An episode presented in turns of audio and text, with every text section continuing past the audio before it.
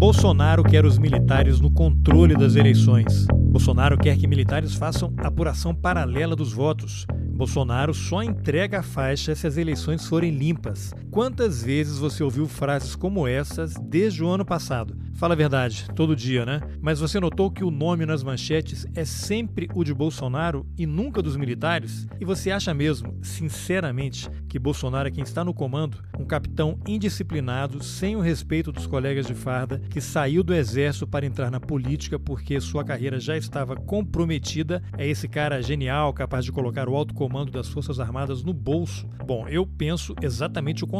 Bolsonaro é o sujeito ideal para os planos dessa geração de militares que saiu da academia na década de 70, que acha a ditadura o máximo e que nunca se conformou com a volta dos civis ao poder. E essa história de golpe é parte de uma estratégia para desestabilizar as instituições e criar essa confusão em que estamos metidos. E se você ficou aliviado ou frustrado porque não tivemos um golpe de Estado no último dia 7 de setembro, eu conversei com Marcelo Pimentel, coronel da Reserva do Exército, e o antropólogo Piero Lerner, que estuda guerras híbridas e militares há mais de 30 anos, sobre o cenário para as próximas semanas. Modere suas expectativas porque não temos respostas definitivas. Eu sou Carlos Alberto Júnior e esse é o Roteirices. Vamos nessa. Bem, Marcelo Pimentel, Piero Lerner, obrigado pela presença. Os dois já são aqui convidados e, e assíduos do Roteirices Marcelo menos, né? O Piero teve mais vezes aqui, mas o Marcelo foi pro roteirista que você deu, né, Marcelo? Primeira entrevista falando daquele capítulo que você escreveu lá no livro sobre os militares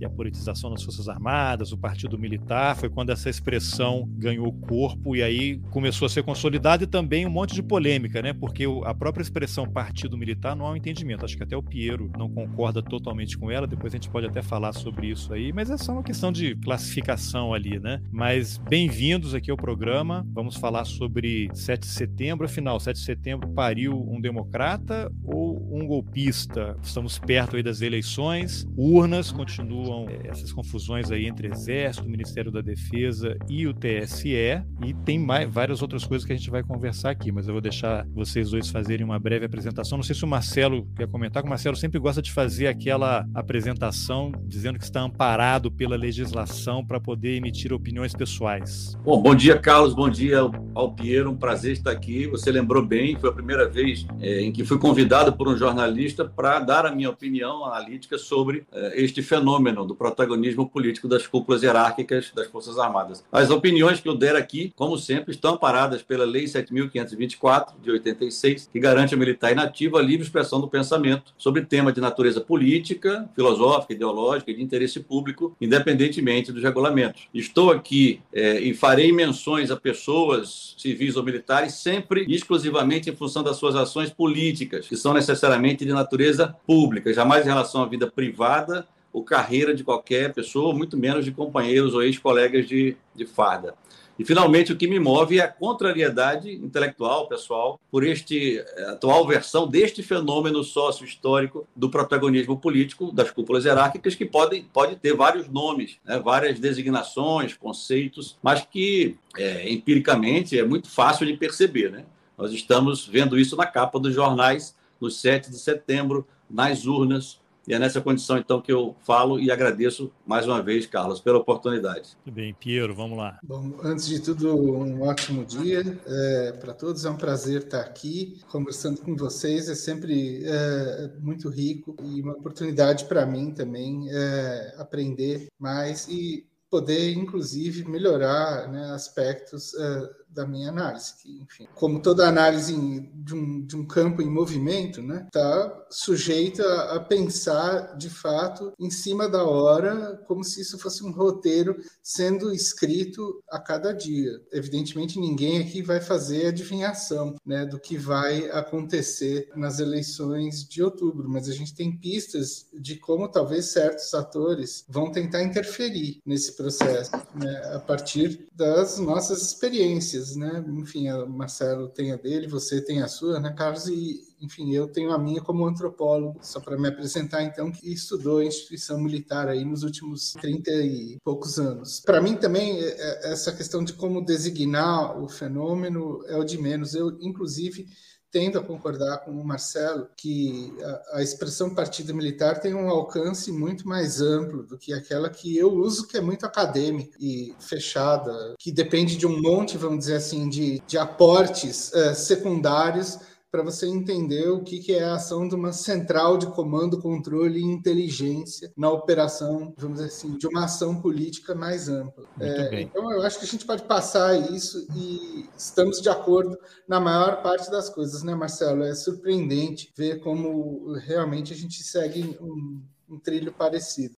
Então vamos começar com uma coisa recente que foi o 7 de setembro, na semana passada, mas eu quero lembrar o 7 de setembro do ano anterior, porque aquilo criou uma expectativa, o presidente Bolsonaro, ladeado pelos generais que o colocaram onde ele está, fez uma série de ataques às instituições, ao Supremo, atacou pessoalmente ministros, né? Então ele dá, tem aqueles arrobos, depois com a maior cara de pau ele se encontra, diz que foi no calor da hora, que não, nunca nega, né? O, mesmo havendo provas em relação ao, ao que ele havia dito. E nesse 7 de setembro havia a expectativa final, haverá a mesma coisa. Eu estava já em Brasília ano passado e eu lembro que no dia 6 de setembro, véspera do feriado, eu estava morando na Asa Norte, aqui em Brasília, hoje eu moro na Asa Sul, e a Asa Norte ela tem um, um, o eixão que a gente chama, né, que é o eixo rodoviário que pega as duas saídas da cidade. E o eixão norte é uma entrada importante da cidade também. E foram assim vários minutos à noite de caminhões buzinando, aquelas buzinas potentes, passando no eixão. O bloco da quadra que eu morava era próximo ao eixão. Foi uma coisa um pouco assustadora. E aí, na sequência, já havia aquela pressão, aquela, entre aspas, invasão à esplanada. A Polícia Militar do Distrito Federal colaborou, permitiu.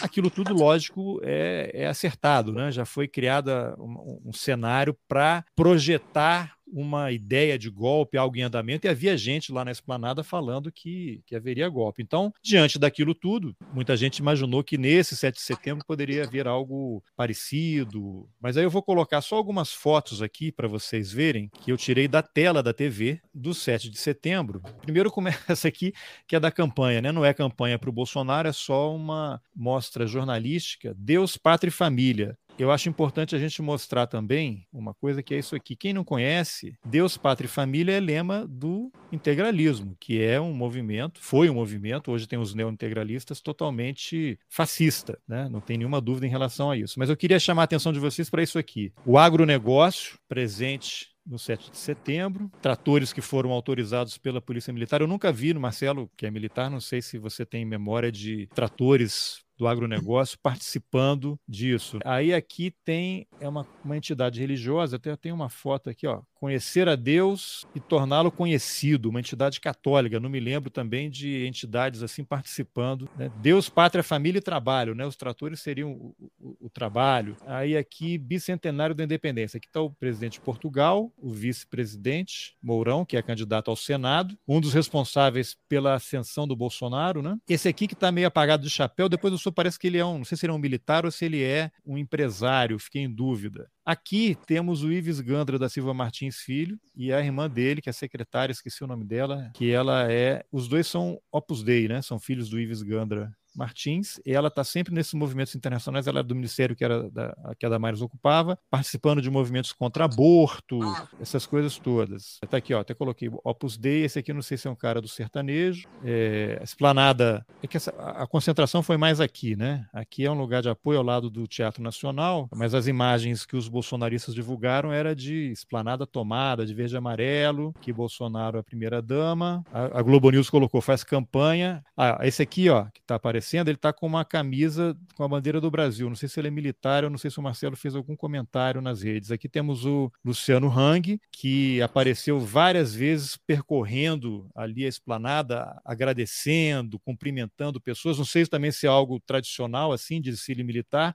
E aqui o Bolsonaro dá um beijo na primeira dama e depois puxa o couro de imbrochável, né? Eu não sei o que poderemos comentar sobre isso, mas são muitas imagens que eu vou pedir, não sei quem é que gostaria de começar, e talvez o Marcelo, por conta da sua experiência militar, que aqui a gente tem o, o, negócio, o trabalho, família, propriedade e a religião, né? e Deus. Olha, Biro, só com essa imagem do trator, eu, eu tive uh, a honra de comandar uma unidade da minha arma de artilharia no Mato Grosso, na capital brasileira do agronegócio, Rondonópolis, que leva inclusive o nome de Rondon, um militar né, com viés de antropólogo, né, Piero? Ou pelo menos. Indigenista. É, teve função né, de ter contato com povos indígenas, até porque sua origem é indígena. E eu nunca vi em Rondonópolis, por exemplo, no desfile cívico, foram dois que eu fiz lá, o desfile de tratores. Sim, de entidades civis, de escolas, etc., como sempre houve nos desfiles cívico-militares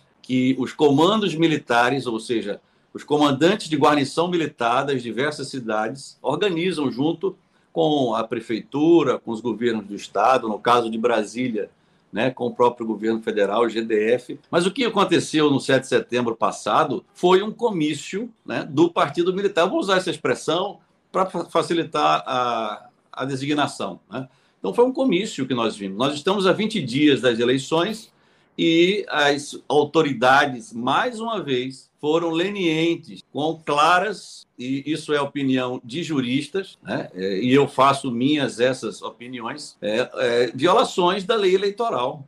Né? Sobre qualquer aspecto que se possa observar. Por exemplo, o general Braga Neto, que ocupa cargo nenhum no governo, ele é candidato a vice-presidente, estava presente nos protocolos oficiais de um evento com o chefe de Estado brasileiro, junto com o chefe de Estado português, etc., o que demonstra que já se naturalizaram essas violações é, legais e éticas. Isso não é de agora, Carlos. Se nós observarmos que o que está acontecendo hoje é resultado de um processo, né, com causas e eventos precedentes, as manifestações de generais quatro estrelas lá em 2009, em 2010, né, o general Heleno, o general Mourão, o general Santa Rosa, o general Etchegoi e diversos outros, né? manifestações fora das atribuições dos seus cargos militares, elas foram toleradas. Não podemos pelas... esquecer esse aqui, o general Vilas Boas. Também, né? também, principalmente a partir de 2015.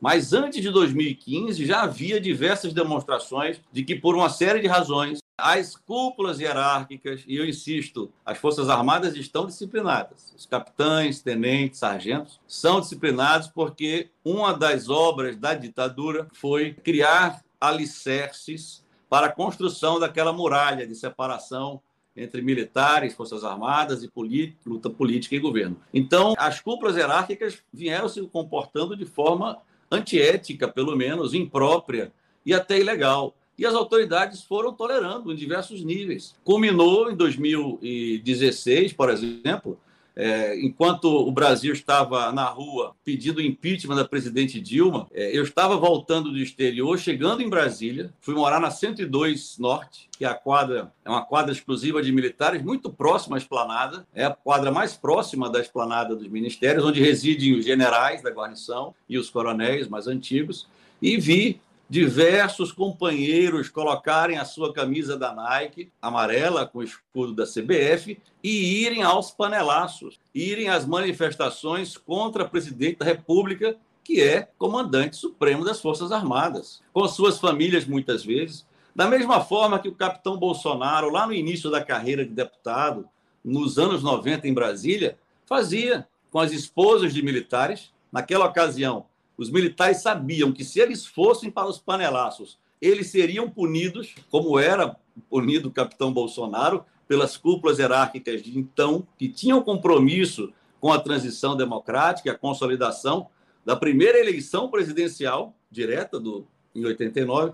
Então, é, o que está acontecendo agora é fruto de ações impróprias das cúpulas hierárquicas, da leniência das autoridades. Vou citar mais outros três fatos aqui que deixei isso muito claro. São coisas simples. O uso da designação hierárquica é como nome de urna, ou seja, uma atividade político-partidária é ilegal, é antijurídica. Ela contraria a norma positiva da Lei 6.880, que é o Estatuto dos Militares.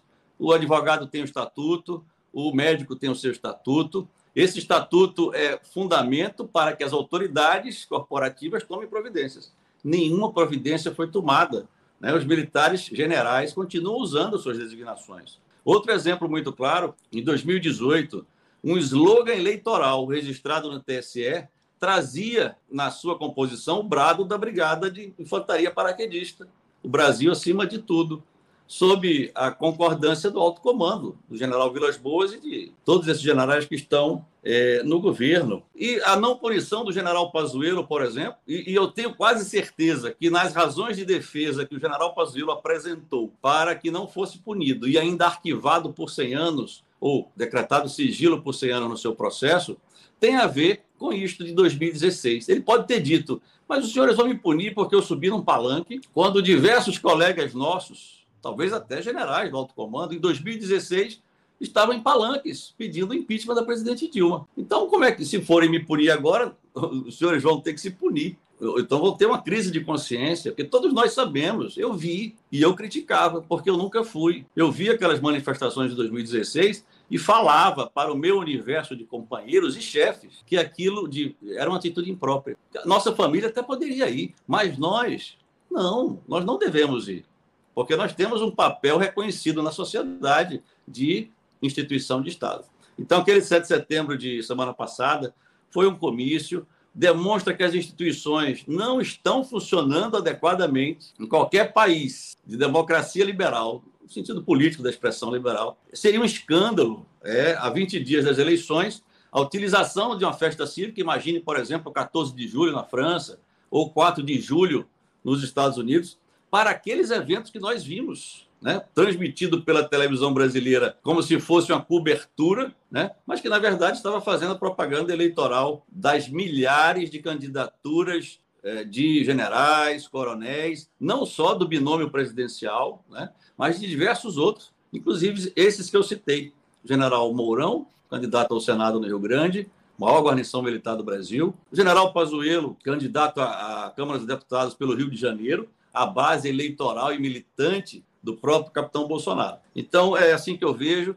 E em relação a golpe, né, o 7 de setembro do ano passado era o, o golpe, o 7 de setembro desse ano também seria o golpe. O golpe é absolutamente narrativo e tem a finalidade, dentre outras, ou seja, a percepção de que pode haver um golpe, né, de colocar as cúpulas hierárquicas das Forças Armadas sobre o palco da política, ou como protagonistas, ou como antagonistas. Essa briga em relação ao voto, por exemplo, esta arenga, ou este telequete, né, como usa o Rômulus, não é isso, Piero? É, aquela wrestling show, né, aquela combinação de resultado entre dois contendores, esta arenga MD TSE, que os jornais ontem destacaram, né, por uma possível apuração paralela do Exército, da evolução das eleições, da, das votações, demonstra que o objetivo dessa narrativa de golpe, não golpe, é manter sobre o palco da política as cúpulas hierárquicas das Forças Armadas, a ponto de um próximo presidente, se quiser, digamos assim, governar em paz, ter que fazer alguma espécie de acordo ou consulta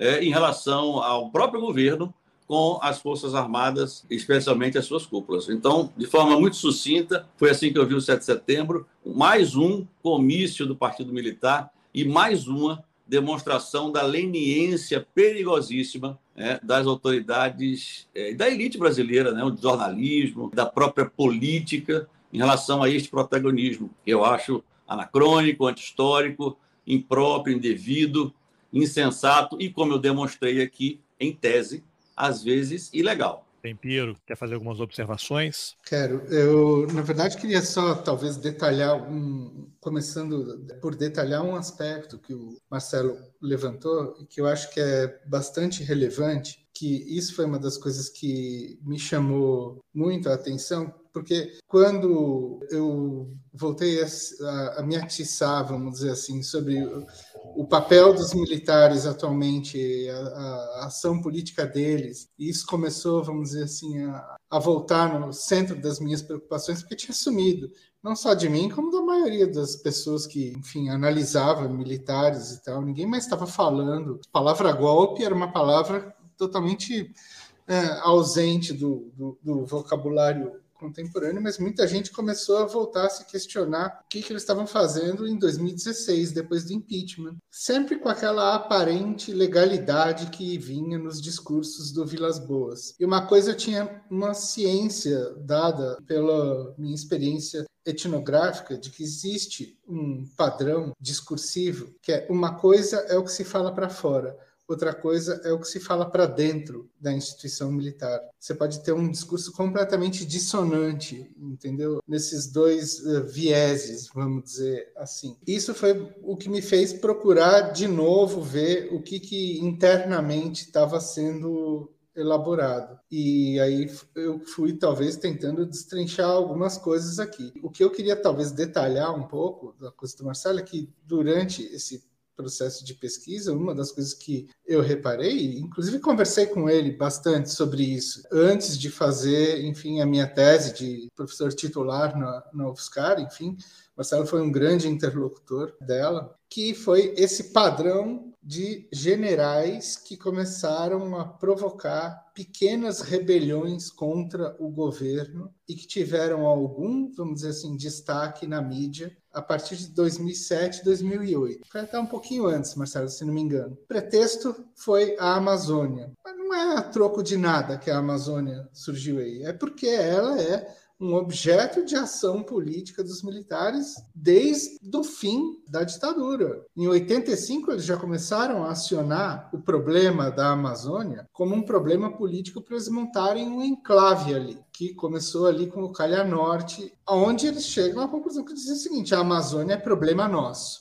Tudo que se fala a respeito de Amazônia tem que passar por nós, porque essa é uma região palco possível de um teatro de operações internacional, etc, etc, etc. Mas eles tornaram isso uma questão política. Veja, no bojo disso, em 2007, 2008, começa a ter as primeiras bateções de cabeça de generais com a presidência da República. A primeira foi a do Mainar de Santa Rosa, mas a que valeu mesmo foi a do general Heleno, que era comandante militar da Amazônia e se chocou de frente com o Lula por causa da demarcação, é, ou da homologação da demarcação, acho que foi da Raposa Serra do Sol. Eu não sei se é, não lembro de se era da TI Yanomami ou da Raposa Serra do Sol. Acho que era da Raposa, tá? E aí o que, que aconteceu? Ele abriu o caminho para qualquer assunto depois virar um terreno para que o exemplo sai de cima, como o Marcelo sempre destaca, você ter um conjunto de generais se manifestando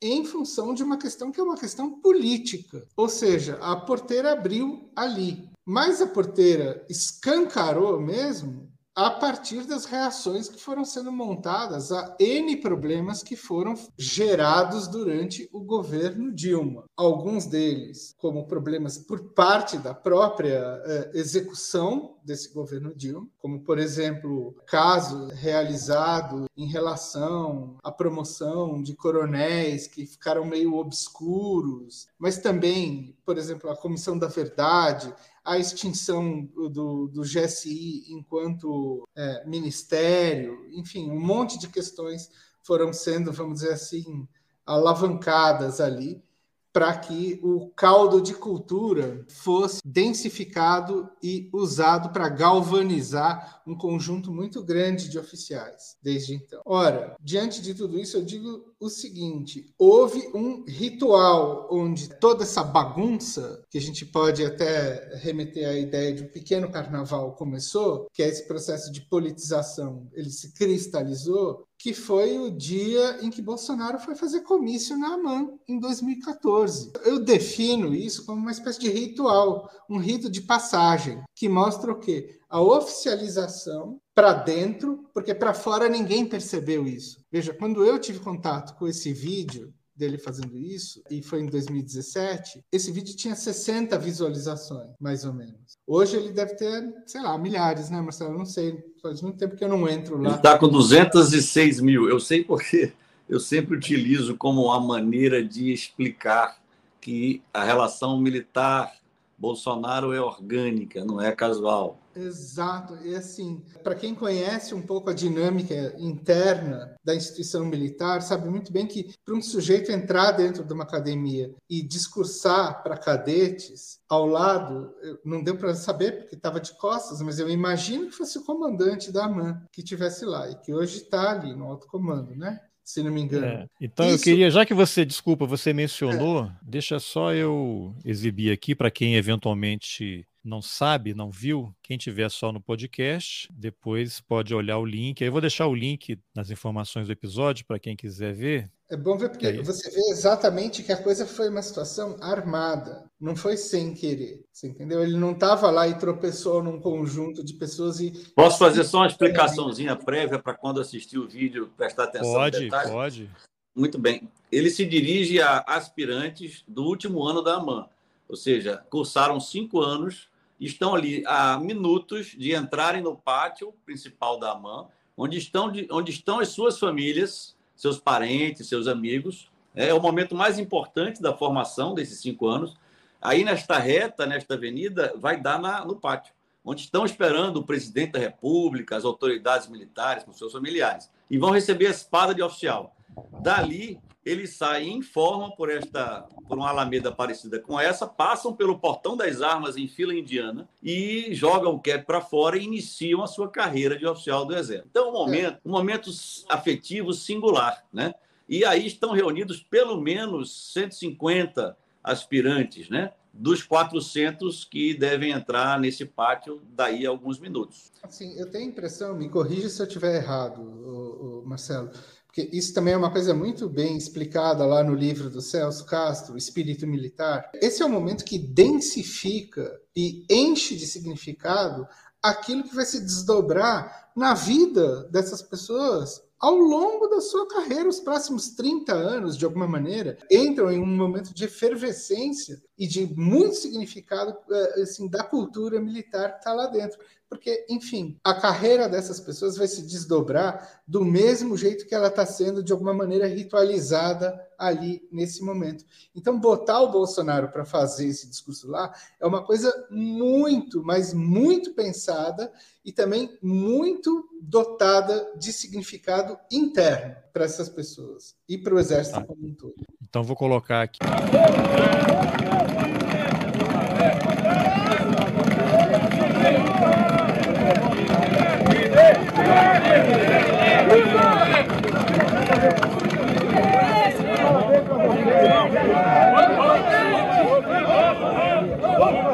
Nós temos que mudar esse Brasil, tá ok?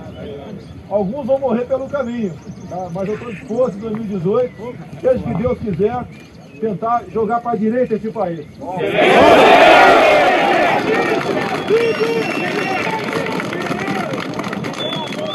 Nosso compromisso é da vida pela pátria, ok? Vai ser assim até morrer. E nós amamos o Brasil, temos valores e vamos preservá-lo. Agora, o risco que eu vou correr, posso ficar sem nada, mas eu terei a satisfação do dever cumprido. Esse é o nosso juramento, esse é o nosso lema. Brasil acima de tudo, esse Brasil é maravilhoso, tem tudo aqui, está faltando é política. Há 24 anos eu apanho igual um desgraçado em Brasília. Mas apanho, tá? De bandidos. E apanha de bandido é motivo de orgulho e de glória. Tá okay? Vamos continuar assim. Tá okay?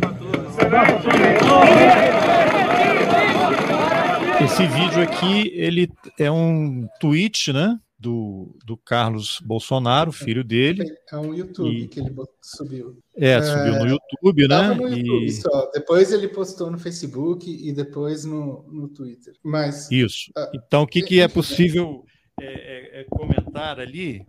Porque tem uma coisa interessante. Quem é que entra na academia na mão para fazer esse tipo de discurso? Como é que se não, entra ninguém, lá? Ninguém. Ele não, nem sequer entrava lá perto, entendeu? Afastavam ele de perto do muro. Ele ficava com pipa, tentando jogar santinho lá dentro até esse momento. Ou seja, é, assim, a gente pode ficar o dia inteiro falando só sobre isso, mas a gente tem que desenvolver o, a pauta aqui, né? Eu acho o seguinte: quando ele faz isso, ele faz com o conhecimento com o conhecimento do principal eixo da cadeia de comando. O alto comando certamente soube que isso aconteceu. Ninguém fez nada. E aí se começou esse fenômeno que o Marcelo também designa como a consolidação do partido militar na sua versão 2.0, porque ele já existia antes, né, Marcelo? É um fenômeno talvez de longa duração, mas agora tem alguma coisa de novo. Ele, ele, Pierre, me permita, ele estava latente nos 30 anos de democracia, até 2015. Houve problemas já citados, Heleno, Mourão, falando que não devia, Leniense, mas ele estava latente. ele só saiu da latência por ação de determinadas pessoas.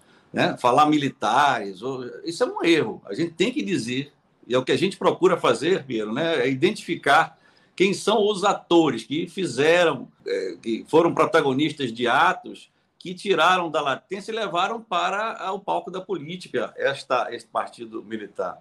Esse vídeo me causa muito constrangimento, porque no ano seguinte eu estava aí. Em 2014 eu estava no exterior, em 2015 eu estava aí para a formatura de meu parente e de um cadete guatemalteco, onde eu, onde eu, eu servia, e vi a repetição disto e me contrariei e manifestei a minha contrariedade aos que estavam à minha volta. Né? Estava eu com esse mesmo uniforme cinza, com meus alamares, e falei que aquilo era um absurdo transformar aquele deputado num astro, numa, numa cerimônia militar. Então, eu acho que vale a pena, numa outra oportunidade, esse vídeo é educativo, é um caso que tem que ser destrinchado.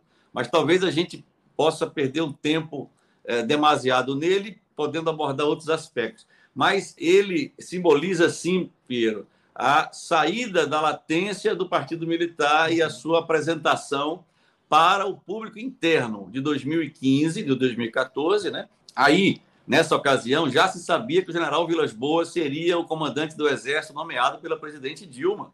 Aí é 29 de novembro de 2014, né? Já se sabia dentro do Exército que ele seria o comandante e que o general Etchegóin seria o seu número dois, o chefe do Estado-Maior do Exército. Né? O comandante da AMAN aí, no ano seguinte, foi ser chefe de gabinete do general Vilas Boas, como general de brigada. Hoje é o alto, está no alto comando do Exército e poderá ser o próximo comandante a partir do ano que vem, que ele é da turma de 81 da AMAN, que é a próxima turma a ter comandante. Então, é, é, o jornalismo, a política, precisa perguntar a este general que comandava a AMAN em 2014, porque não vai perguntar ao capitão, não, porque ele não pode falar, que ele está nativa. Quem fala é general. É, tem que perguntar a ele o que significou isto. Não somos nós aqui, eu e Pinheiro, que temos que explicar quem tem que explicar o que aconteceu ali é o comandante da AMAN da ocasião, que hoje está no alto comando.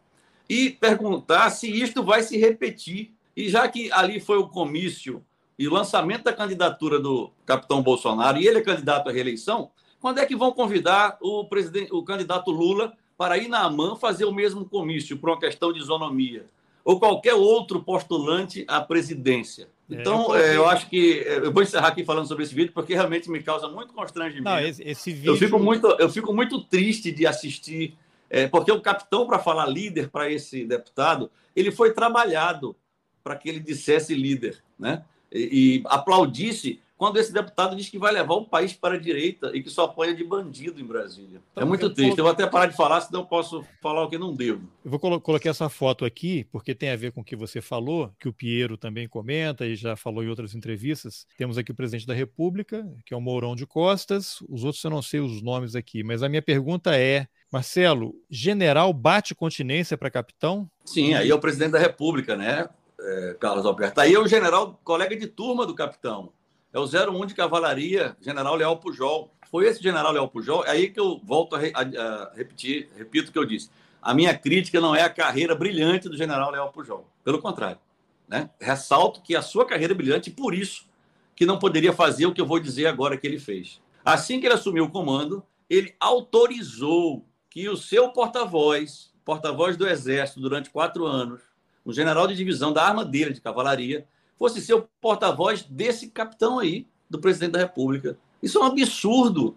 Isso era, foi uma quebra de tabu tão grande que eu fiquei verdadeiramente revoltado quando eu soube que o porta-voz do Exército ia virar porta-voz de um presidente e o comandante do Exército autorizou. E logo depois, o general Ramos, em junho, virou chefe da Segov. General Ramos é o criador do orçamento secreto, que negociou com o Congresso todas as pautas de interesse do governo. O general Nativa, autorizado pelo general Leal Pujol. O general Braga Neto foi autorizado pelo general Leal Pujol para ser ministro da Casa Civil. O general Pazuello, idem. Mas não é só pelo general Leal Pujol, não, porque o alto comando é um conselho consultivo do comandante. O comandante do Exército, no atual dispositivo de estrutura de comando, não toma nenhuma decisão se o alto comando não avalizar. às vezes por votação, votação de maioria, dos 17 né, votam. Não, aprovo que o general é, Rego Barros seja o porta-voz do presidente. Então, é, é muito grave o que está acontecendo. E a gente ainda está a, tentando mostrar para as pessoas, para os formadores de opinião, de que a relação do capitão Bolsonaro com esta geração aí que comandava o Exército, porque isso é um fator importantíssimo e essencial para a recidiva do Partido Militar. A geração Bolsonaro chegou ao generalato em 2003, 2004. E do generalato ao alto comando a partir do 2010, 2011. Então, coincidiu exatamente isso, aquela mentalidade dos anos 70, do cadete formado nos anos 70, que ingressou ainda nos anos 60. Coincide com as cinco, é, Piero e, e Carlos Alberto. O período de formação desses generais quando eles foram formados em termos técnico-profissionais e ideológicos, coincide com o AI-5. Bolsonaro e Léo Pujol, general Léo Pujol, saíram da mãe em 77. Para isso, eles ingressaram em 72, 73 na carreira. Né? Seus instrutores foram tenentes e capitães que participaram da repressão, tanto a repressão legal quanto a repressão ilegal com abuso dos direitos humanos.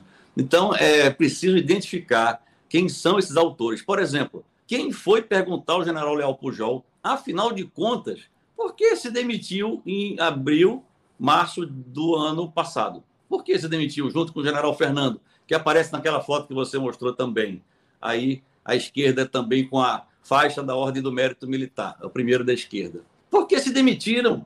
Ou por que foram demitidos? Eu digo uma hipótese, porque a CPI da Covid poderia querer saber como um general Pazuello, que não sabia nem o que era o SUS, foi parar no Ministério da Saúde junto com 20 militares na ativa. Foi porque o general Léo Pujol quis, se é que não foi o autor da ideia, junto com os seus colegas de geração, que usam o capitão Bolsonaro em diversos papéis, que é o que o Piero tem apresentado de forma brilhante. É, o papel dele hoje é ser este agente desestabilizador, o que parece até indicar que a ideia não é que ele seja reeleito.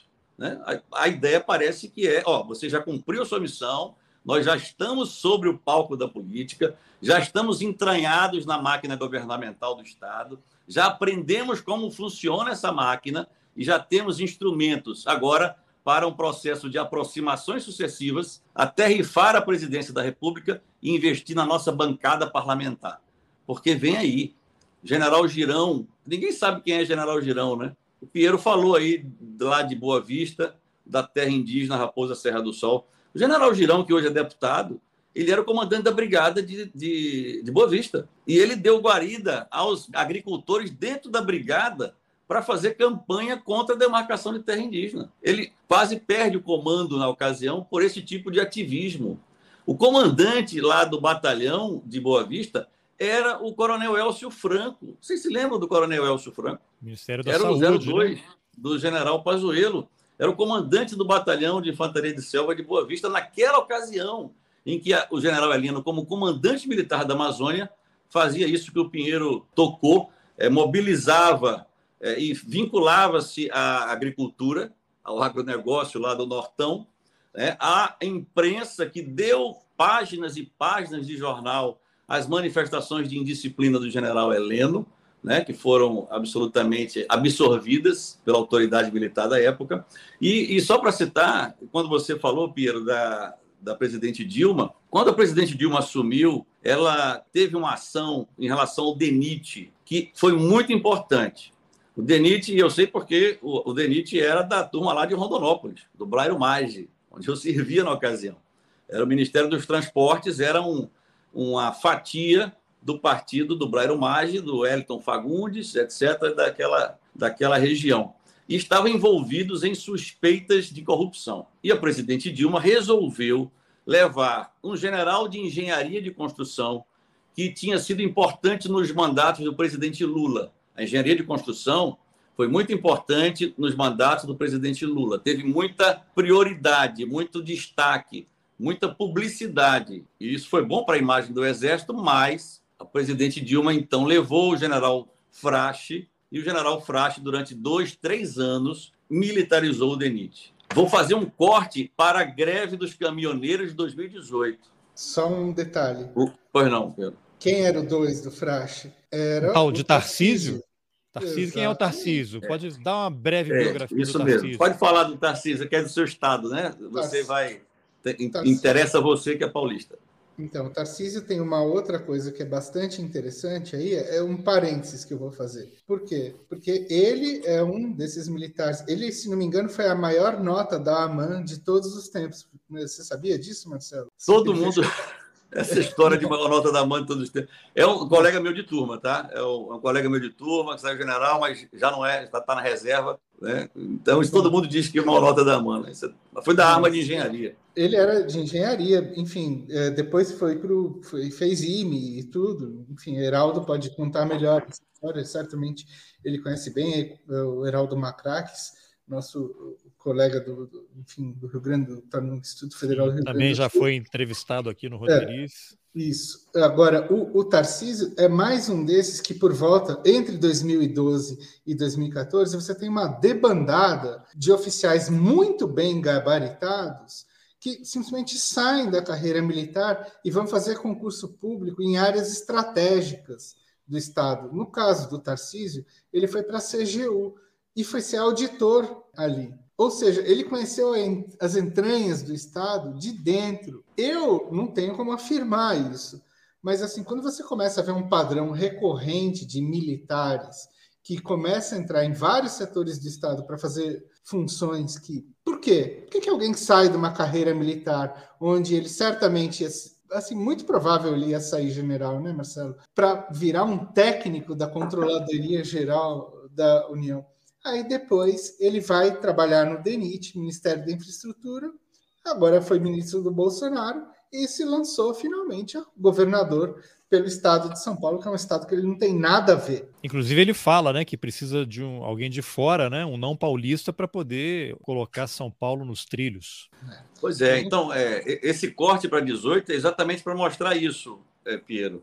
É, a, o lockout de donos de transportadoras do Sul de 2018 vendido erradamente, equivocadamente ou precipitadamente pelo jornalismo como greve dos caminhoneiros, foi um fator muito importante na eleição de 2018, em relação à destruição dos índices econômicos ou de percepção de melhora da economia do governo Temer, que já tinha sido destroçado politicamente com os vazamentos da JBS. Aquele, aquilo ali colocou em evidência o general Etchegóin nas reuniões diárias de pôr do sol para resolver a crise com o Exército, né?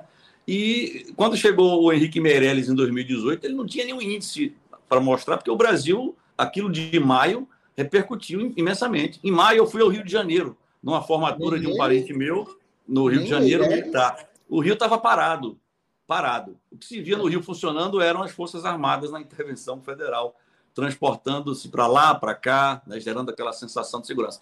Então, é o exemplo do DENIT. E aí aqui eu não faço juízo de valor. É, se foi útil, se foi bom trabalho, se não foi. Eu digo que as relações sociais e políticas, ou o capital social, que foi é, se adquirindo e se acumulando por esses militares que deixavam a carreira e hoje pousam de defensores ou militares, né? eles deixaram a carreira, né? é legítimo, mas deixaram a carreira militar para ingressar em outras carreiras. Você está falando do caso da engenharia do DENIT, mas na Polícia Federal, em 2010, 2011, também muitos militares bem classificados de AMAN. Eu recebi aspirantes na minha unidade em que eu comandava, e o aspirante estava pensando no concurso que ele ia fazer para a Polícia Rodoviária Federal, para a Polícia Federal, aqueles que fizeram direito para o Ministério Público Estadual de algum lugar, o federal. Então, isso que o Piero está falando é um fenômeno que tem que ser estudado pelos devidos pesquisadores das devidas áreas.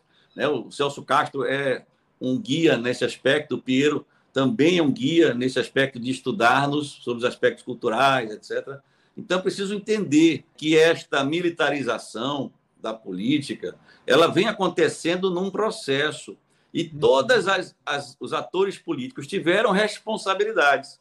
Uma vez me perguntaram, querendo me induzir a criticar o governo do presidente Lula e da presidente Dilma. Então, são eles os culpados por isto? É, é como dizer que a culpa pela eleição de Bolsonaro é do PT, né? Se culpa houve ou responsabilidade houve, foi no sentido até culposo, sem intenção ou de imprudência. Talvez não pudessem imaginar o que estavam alimentando quando trouxeram militares das cúpulas para gerir assuntos civis. E acabou é, radicalizando esse processo. E esse senhor que aparece na foto, no centro, general Etchegoin, é um dos articuladores da organização desta reentrada no governo. É, deixa eu só é explicar é essa foto momento... aqui para quem, até para o podcast que não está vendo, eu coloquei na tela aqui a foto de um evento no Instituto Fernando Henrique Cardoso, em que temos aqui, não sei se está no centro, porque é o corte da foto, né? mas está o general Etchegoin, que foi do GSI, que recriou o GSI, que é muito citado no livro do general Vilas Boas como a pessoa que foi ocupando espaços, é porque o Temer, depois do golpe, assumiu e o leva lá para o Palácio do Planalto, para a presidência da República. Aqui ao lado dele temos Nelson Jobim, que foi ministro da Justiça, foi ministro da Defesa, foi presidente do Supremo Tribunal Federal e hoje é banqueiro. E aqui à direita temos o Fernando Henrique. Então, nesse evento, aqui na parede da Fundação Instituto Fernando Henrique, tem o mapa do Brasil, verde-oliva, e aí o título é do debate, como está escrito aqui, a participação das Forças Armadas no governo. Dois pontos. Aí vem a pergunta: um novo normal isso aqui já tem vários anos. Eu acho que foi no. Enfim, não me lembro exatamente aqui, uma falha minha, mas a participação das Forças Armadas no governo. Um novo normal. Quer dizer, aqui você, Fernando Henrique, é uma pessoa importante na história do Brasil. Gente pode discordar dele, mas foi presidente duas vezes, né? tem uma trajetória política. O Nelson Jobim também. Nelson Jobim também, uma pessoa importante aí da, da Constituição. Quando se faz um. E ele parece ter alguma relação de amizade antiga, né? O Jobim o Etchegoin acho que o Jobim foi casado com uma parente do Etchegoin, são gaúchos, são contemporâneos. O Jobim foi chefe do Etchegoin no Ministério da Defesa. Quando você tem um instituto desses, aí eu vou colocar aqui, o patrocínio desse evento, CPFL, Ambev, Vivo, Carrefour, Banco Safra, você tem a elite brasileira associada a intelectuais, a uma pessoa que foi, que é banqueiro, que foi integrante do judiciário, do executivo, um ex-presidente da República que saiu do Brasil, não foi caçado, mas foi embora porque ia ser preso, e você tem um militar. Então aqui você tem é praticamente o pátria, família propriedade e Deus, né? Então, você tem um, um, uma organização dessa, um instituto desse, criando um evento para. Qual é a mensagem subliminar? É normal a gente ter militar na vida civil, ocupando cargos civis. É normal. Eles fazem parte da sociedade, é um discurso recorrente. Então, tudo bem, não tem problema você ter um governo militar. Essa palestra que eu fiz aqui faz sentido? Queria ouvir vocês dois aí. Onde é que, onde é que não, eu estou errando aqui? O que, que eu não vi? Onde é que eu estou pecando? Não, não está pecando em lugar nenhum. Acho que é uma boa é, exposição do que ocorreu. Porque eu acho que tem uma coisa que a gente tem que considerar. É, muitos analistas políticos eles é, ficam com o, o pé atrás da, de posições que nem, por exemplo, a minha, do Marcelo, a do Rômulus, mesmo a do Heraldo, dizendo assim: não, os militares não têm essa organicidade, essa capacidade toda, vocês estão montando uma teoria da conspiração, etc. e tal. O que não está se percebendo, eles dizem o seguinte: não, porque o, o fenômeno Bolsonaro, esse do, do o fenômeno carismático, que levou ele é, à presidência da República e tal, não é um fenômeno cuja participação militar fique evidente. Pois é, mas é exatamente isso que a gente está dizendo, que não é evidente e que o Bolsonaro é feito como construto para os militares não ficarem em evidência desse processo aí que você está mostrando, que é essa ligação orgânica gigantesca que está sendo construída há muito tempo, que é um processo que eles elaboraram lá atrás, que é um processo de infiltração em vários setores do Estado, e eles vão fazendo isso com operações terceirizadas de diversas maneiras. Isso está absolutamente na cara. Isso eu tirei documentação para ver, entendeu? Não é uma coisa que é ah, é teoria da conspiração, eu estou supondo. Eles estavam dizendo isso em 2004, 2005, que o padrão deles era esse, entendeu?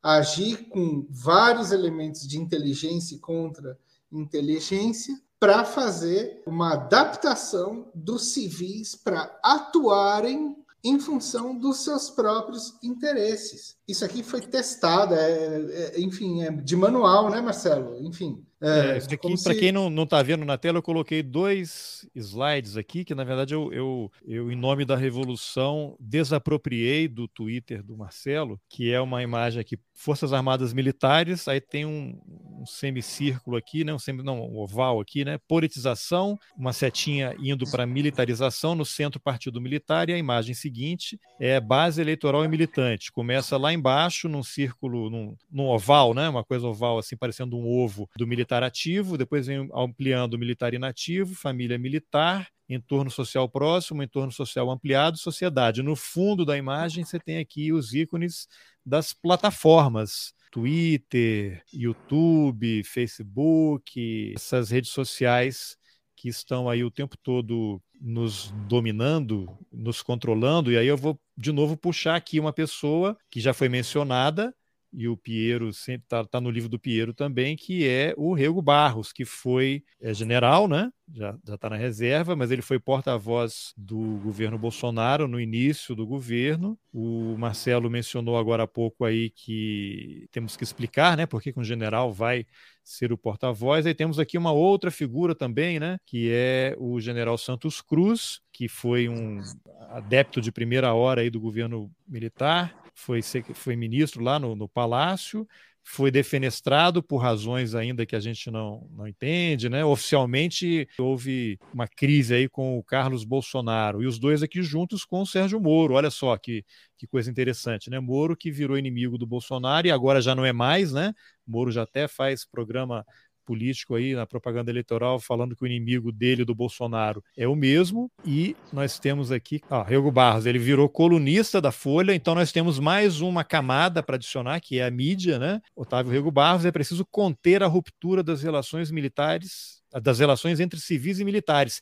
Esse artigo aqui, ele se conecta, ó, Olha só, certamente Mas, é coincidência, né? Certamente é coincidência. E aí temos aqui outro general, o general Heleno também, que está é, muito ativo politicamente. Essa semana ele fez um vídeo dentro do gabinete dele pedindo voto para o policial federal, que foi o, o, diretor lá da ABIN, o Ramagem, né, que, que atuou como segurança do Bolsonaro, caiu nas graças da família durante a campanha e ocupou, general Heleno participa ato pró Daniel Silveira, pró Daniel Silveira, né? Então, essa outra imagem aqui que eu tinha mostrado antes é uma reunião lá dos chefes militares, Bolsonaro ao centro, ministro da Defesa aqui à esquerda, e aqui está o Braga Neto, Braga Neto que já não era mais ministro da Defesa, estava ocupando um cargo lá no Palácio do Planalto e foi participar dessa reunião aqui com os chefes militares. Braga Neto hoje é candidato a vice-presidente e ele tem aqui, eu vou pedir licença para vocês. Melhor, o que, que a gente comenta dessas, dessas imagens que eu mostrei, que tem muita coisa, enquanto eu vou procurar um vídeo aqui para colocar. Marcelo Bota. levantou o dedo aí. Você pode você botar quer? aquela imagem do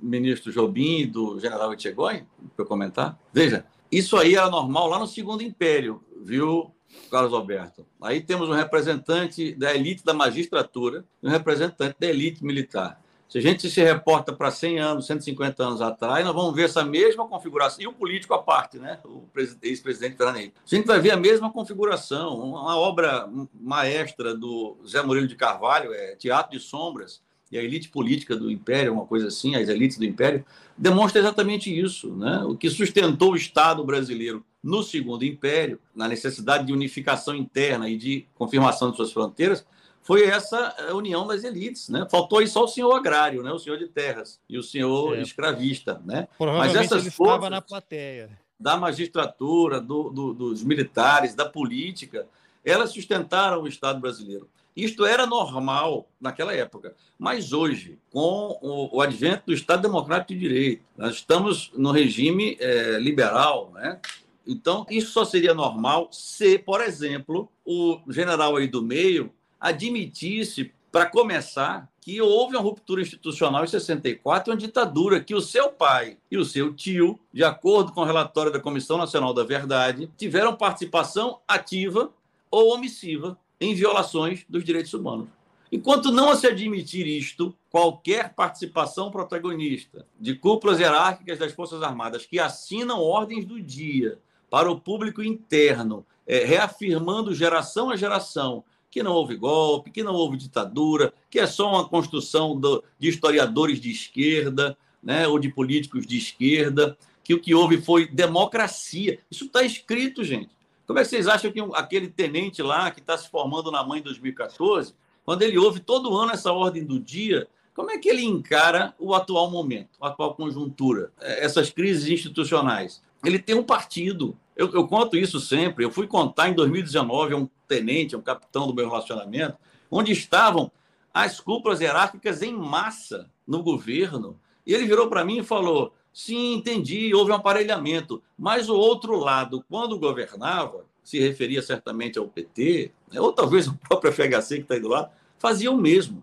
Então, ele está se sentindo, eu estou falando sério, o jovem tenente, o capitão, que forma o sargento, que dá exemplo para o soldado, ele está se sentindo obrigado moralmente, quando não pela força dos regulamentos, a votar. Por isso que aquela figurinha da base eleitoral e militante do Partido Militar, eu fiz questão de desenhar, porque o eixo central, é, no qual o militar ativo está ali, é o eixo central, é, até em termos de dimensão populacional, né, de, de contingente. Outros eixos vão se engrenando nesse eixo principal e servindo de correia de transmissão. O que é a correia de transmissão? É a narrativa dominante desses eixos. Né? Vão se ligando. E por intermédio do uso massivo de redes sociais, e muito bem orquestrado por aquele senhor que aparece na outra foto, o general Rego Barros, que o Piero focaliza nos livros que ele. Está em segunda edição, né, Piero? O Brasil no espectro da guerra híbrida que esse senhor aí organizou junto com o alto comando. Eu vou citar um fato, nunca citei. Em 2016, eu estava lá trabalhando com esse senhor aí, o general Santos Cruz, ele vindo da MONUSCO, da missão no Congo. Esse senhor aqui da direita, o, o Sérgio Moro, compareceu ao QG para receber uma medalha. Eu trabalhava com o general Santos Cruz, ele era, eh, estávamos organizando a FT do ano 2035, não um projeto de nação a Força Terrestre de 2035. De repente, quatro horas da tarde, um aviso no QG, QG é uma cidade, quartel-general do Exército, né? que todos deveriam parar o que estavam fazendo e se dirigir para a Pérgola, Caxias. Pérgola, Caxias é aquela reprodução do Niemeyer da, da Copa da Espada de Caxias, que é a concha acústica. Eu acho que o Carlos Alberto conhece essa sim, obra sim, arquitetônica. Sim. Então, todos os militares do QG tiveram que ir para debaixo dessa concha acústica, sem saber para quê.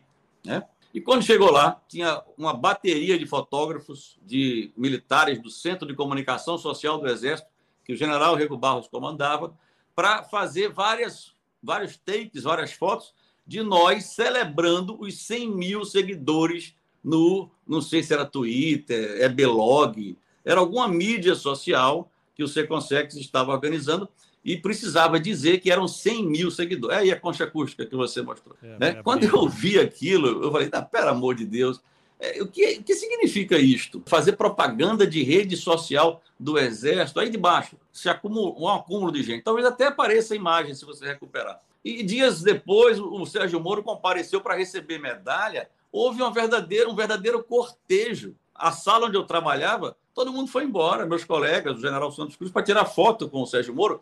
E quando eles voltaram, eu falei: pessoal, o juiz Sérgio Moro está envolvido num processo político em plena execução. Estávamos aí ainda com o processo de impeachment em andamento. É uma, no mínimo, uma imprudência a sociedade ver o exército por intermédio deste ato de entrega de uma medalha. Aliás, não puderam nem entregar medalha, porque chegaram à conclusão que para ele ter a medalha de abril, que é a Ordem do Mérito Militar, teria que ter medalha do pacificador antes. Aí entregaram um diplomazinho de amigo do Exército para ele lá. E eu manifestei essa, essa preocupação. Agora, veja, aí eu quero só registrar que hoje eu, eu estudo ciências sociais é, muito por inspiração do contato que eu tive com o Piero desde 2019, né, Piero? Que a gente é, se conheceu nas redes sociais e tivemos um diálogo muito interessante.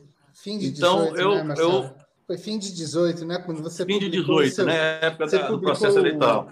Você publicou o seu artigo na Folha e eu fui te procurar. Foi assim foi, foi, exatamente. Isso. Então, eu, hoje eu estudo ciências sociais e tenho uma disciplina chamada antropologia, teoria antropológica. Então, o general Rego Barros, falando em relações de parentesco, né, familiares, porque nós temos uma endogenia muito grande na nossa formação. é, é simplesmente o descendente do Conde da Boa Vista. Conde da Boa Vista dá nome à principal avenida do Recife, né? Avenida Conde da Boa Vista, inclusive onde eram feitos os desfiles cívico-militares ao longo da, da história daqui do Recife. Né? Foi conselheiro do, de Estado do Império, Conde da Boa Vista.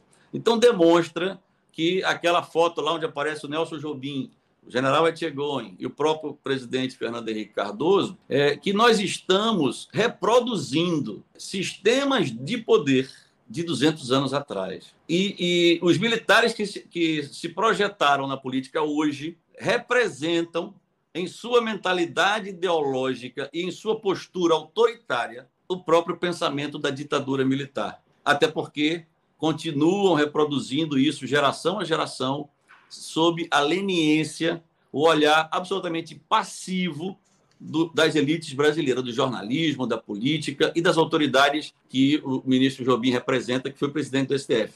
Em nenhuma democracia latino-americana, generais das Forças Armadas comemoram golpes em que outros generais foram protagonistas. Eu vou falar da Argentina e do Chile, só para citar dois. Se isto acontecer no dia seguinte, o comandante do exército está demitido, talvez até no, punido. No Uruguai, no Uruguai é comum isso. O cara fala e. Isso. Agora, a, a, culpa não é, digamos, só dos militares que fazem isso. Se eles fazem, é porque nós deixamos. Né?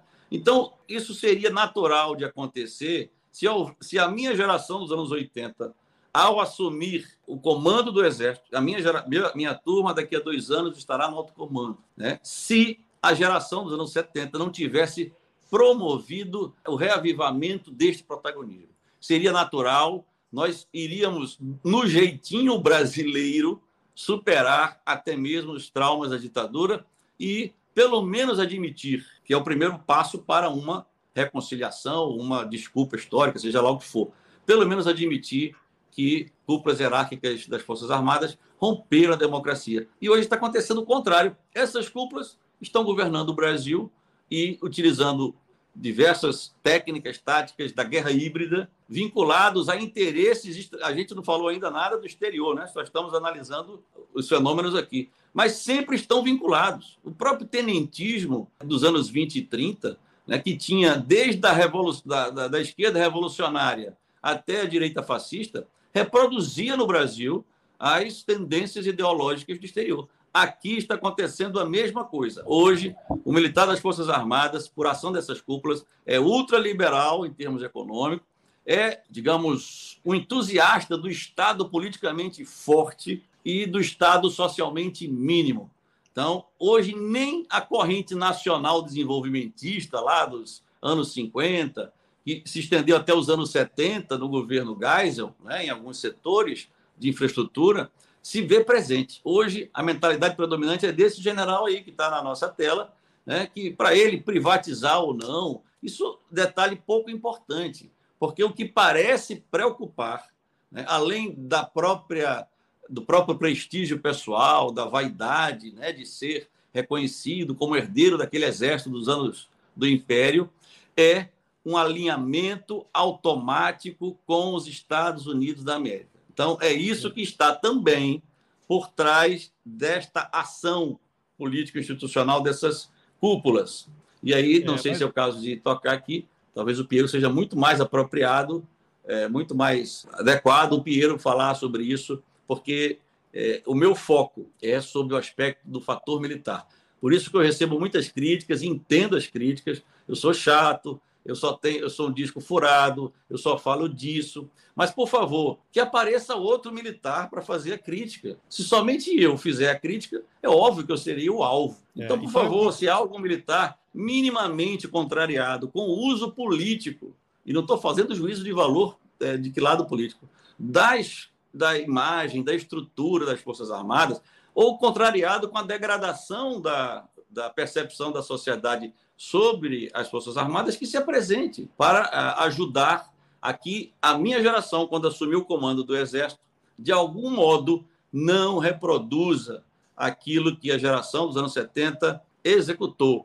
Acho que eu falei muito. Fica aí aberto o convite para quem quiser, algum militar da reserva quiser se manifestar, o roteirista está aqui à disposição. Mas eu vou deixar esse vídeo aqui, que tem só seis segundos, tem tudo a ver com o que o Marcelo falou, e é o gancho para o Piero entrar. Esse aqui tem um outro que eu vou botar na sequência desse, aí o Piero fala. Não existe politização na Força Armada. Não existe política partidária. Bom, o general, ele agora é candidato a vice-presidente. Ele foi aqui ao Congresso, estou só procurando aqui o outro vídeo, e ele negou que houvesse politização nas Forças Armadas, né? E aí, curiosamente, ele agora é candidato, né? Deixa eu só achar aqui o vídeo. Ah, esse aqui é um outro vídeo muito interessante. Isso é democracia. Ah, poder moderador. É, como eu disse, o deputado, eu vou repetir o que os senhores mesmo comentaram, tá? Não, o, o país somente tem três poderes. O país tem o executivo, o legislativo e o judiciário que têm que estar harmônicos, trabalharem e serem independentes. A Força Armada, ela trabalha em cima do que está no artigo 142, que eu tive a oportunidade de ler para os senhores. É isso, sem especulações e sem ilações.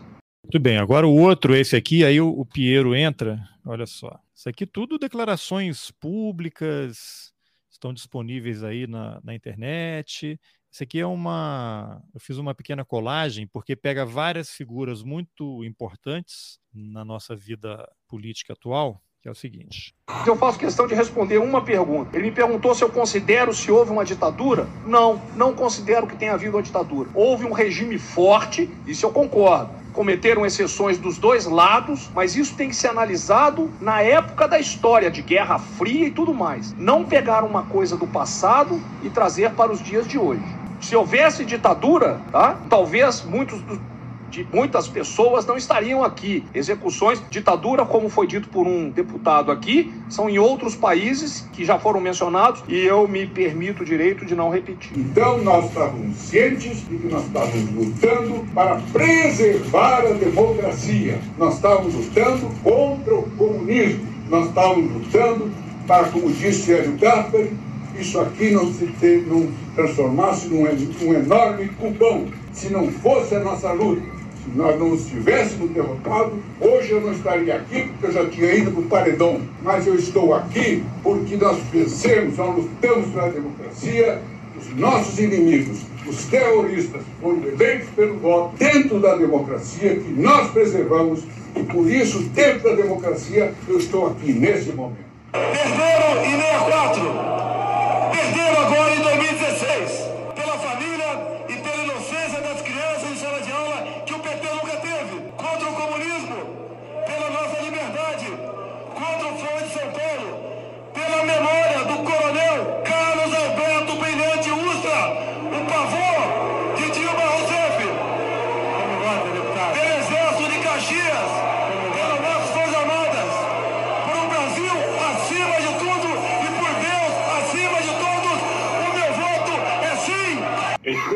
quem deve estar aqui não é o coronel Carlos Alberto Mirante Quem tem que estar aqui é o Exército Brasileiro. Não sou eu, não, senhor.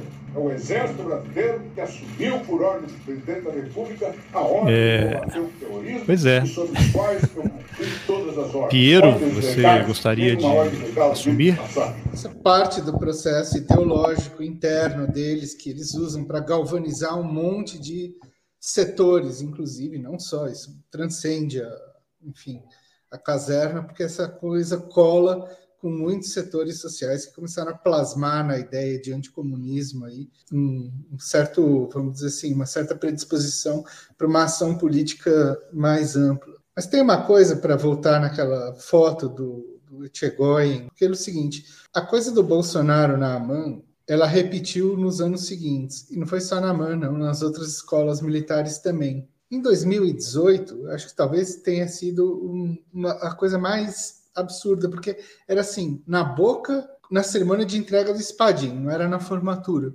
Mas na, assim, já com a campanha eleitoral muito bem definida, estavam sentados ali Bolsonaro, logo do lado dele Raquel Dodge, que tinha tido uma rusga com a campanha do Bolsonaro dias antes, mas estava ali é, celebrando, tinha ministros de Estado, do Temer. Enfim, tinha membros do judiciário, juízes, etc. Isso mostra um pouco qual é o nível, talvez, de ligação e organicidade que os militares estavam com vários setores do Estado nessa época, quase como um consenso.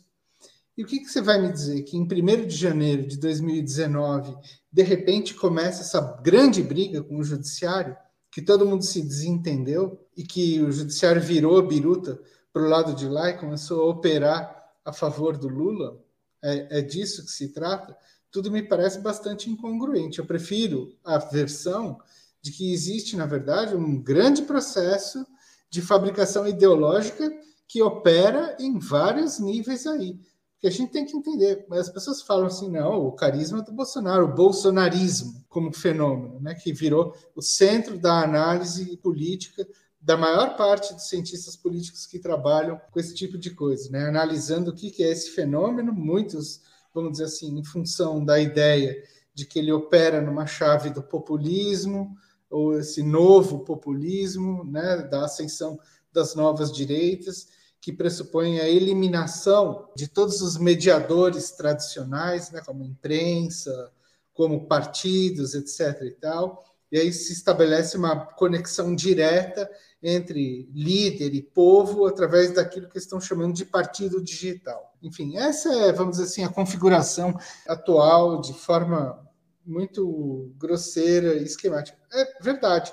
O Bolsonaro se adapta bem a esse papel e, de fato, ele se tornou uma espécie de, sei lá eu, profecia autorrealizável. Mas essa camada aí que você mostrou lá no Instituto FHC, que é a reunião de militares, políticos, setores do judiciário e grandes empresas, essa é uma parte que continua muito atuante.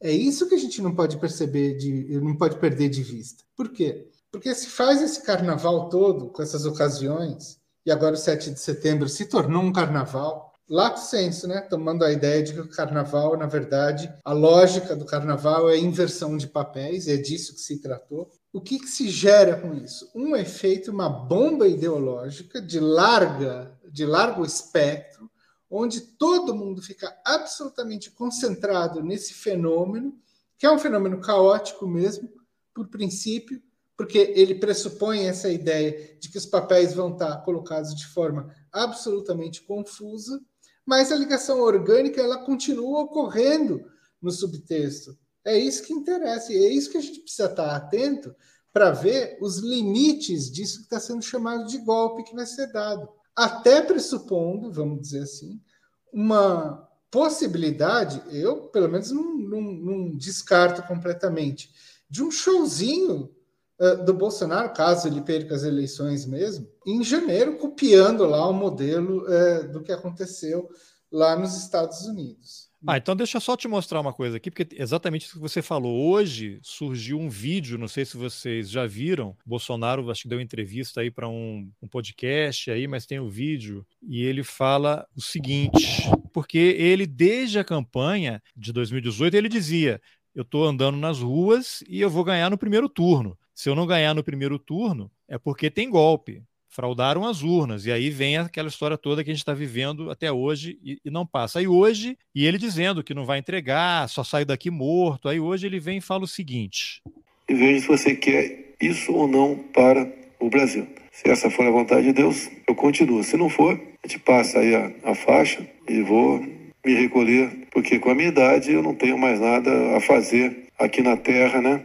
É, se acabar a minha, a minha, minha, essa, essa minha passagem pela política aqui em 31 de dezembro no corrente ano. Obrigado a todos. O que, que houve? O que, que, é isso? Eu, eu, eu tenho um palpite a respeito disso, que é o palpite que vem desde o 7 de setembro. Eu acho o seguinte: vamos tomar esse núcleo, esse núcleo de ação central que é esse grupo insurgente de militares e judiciário atuando junto com setores é, é, empresariais, enfim, isso tem uma ligação orgânica. Eles estão jogando claramente em posição de comando ao mesmo tempo e sempre com uma estratégia de pinça, onde para eles interessa manter o que eles têm, independente de quem ganhe ou não. Ou seja, eles sempre vão fazer um jogo duplo. O que acontece, do meu ponto de vista, desde pelo menos o 7 de setembro? Eles têm uma situação que é incômoda em relação a ambos, tanto Lula quanto Bolsonaro. Nenhum dos dois pode entrar com muito poder. Porque, Marcelo, tudo bem, a gente concorda que o Bolsonaro, vamos dizer assim, ele é um fantoche desse pessoal, dos mili... enfim, é capitão batendo continência para general.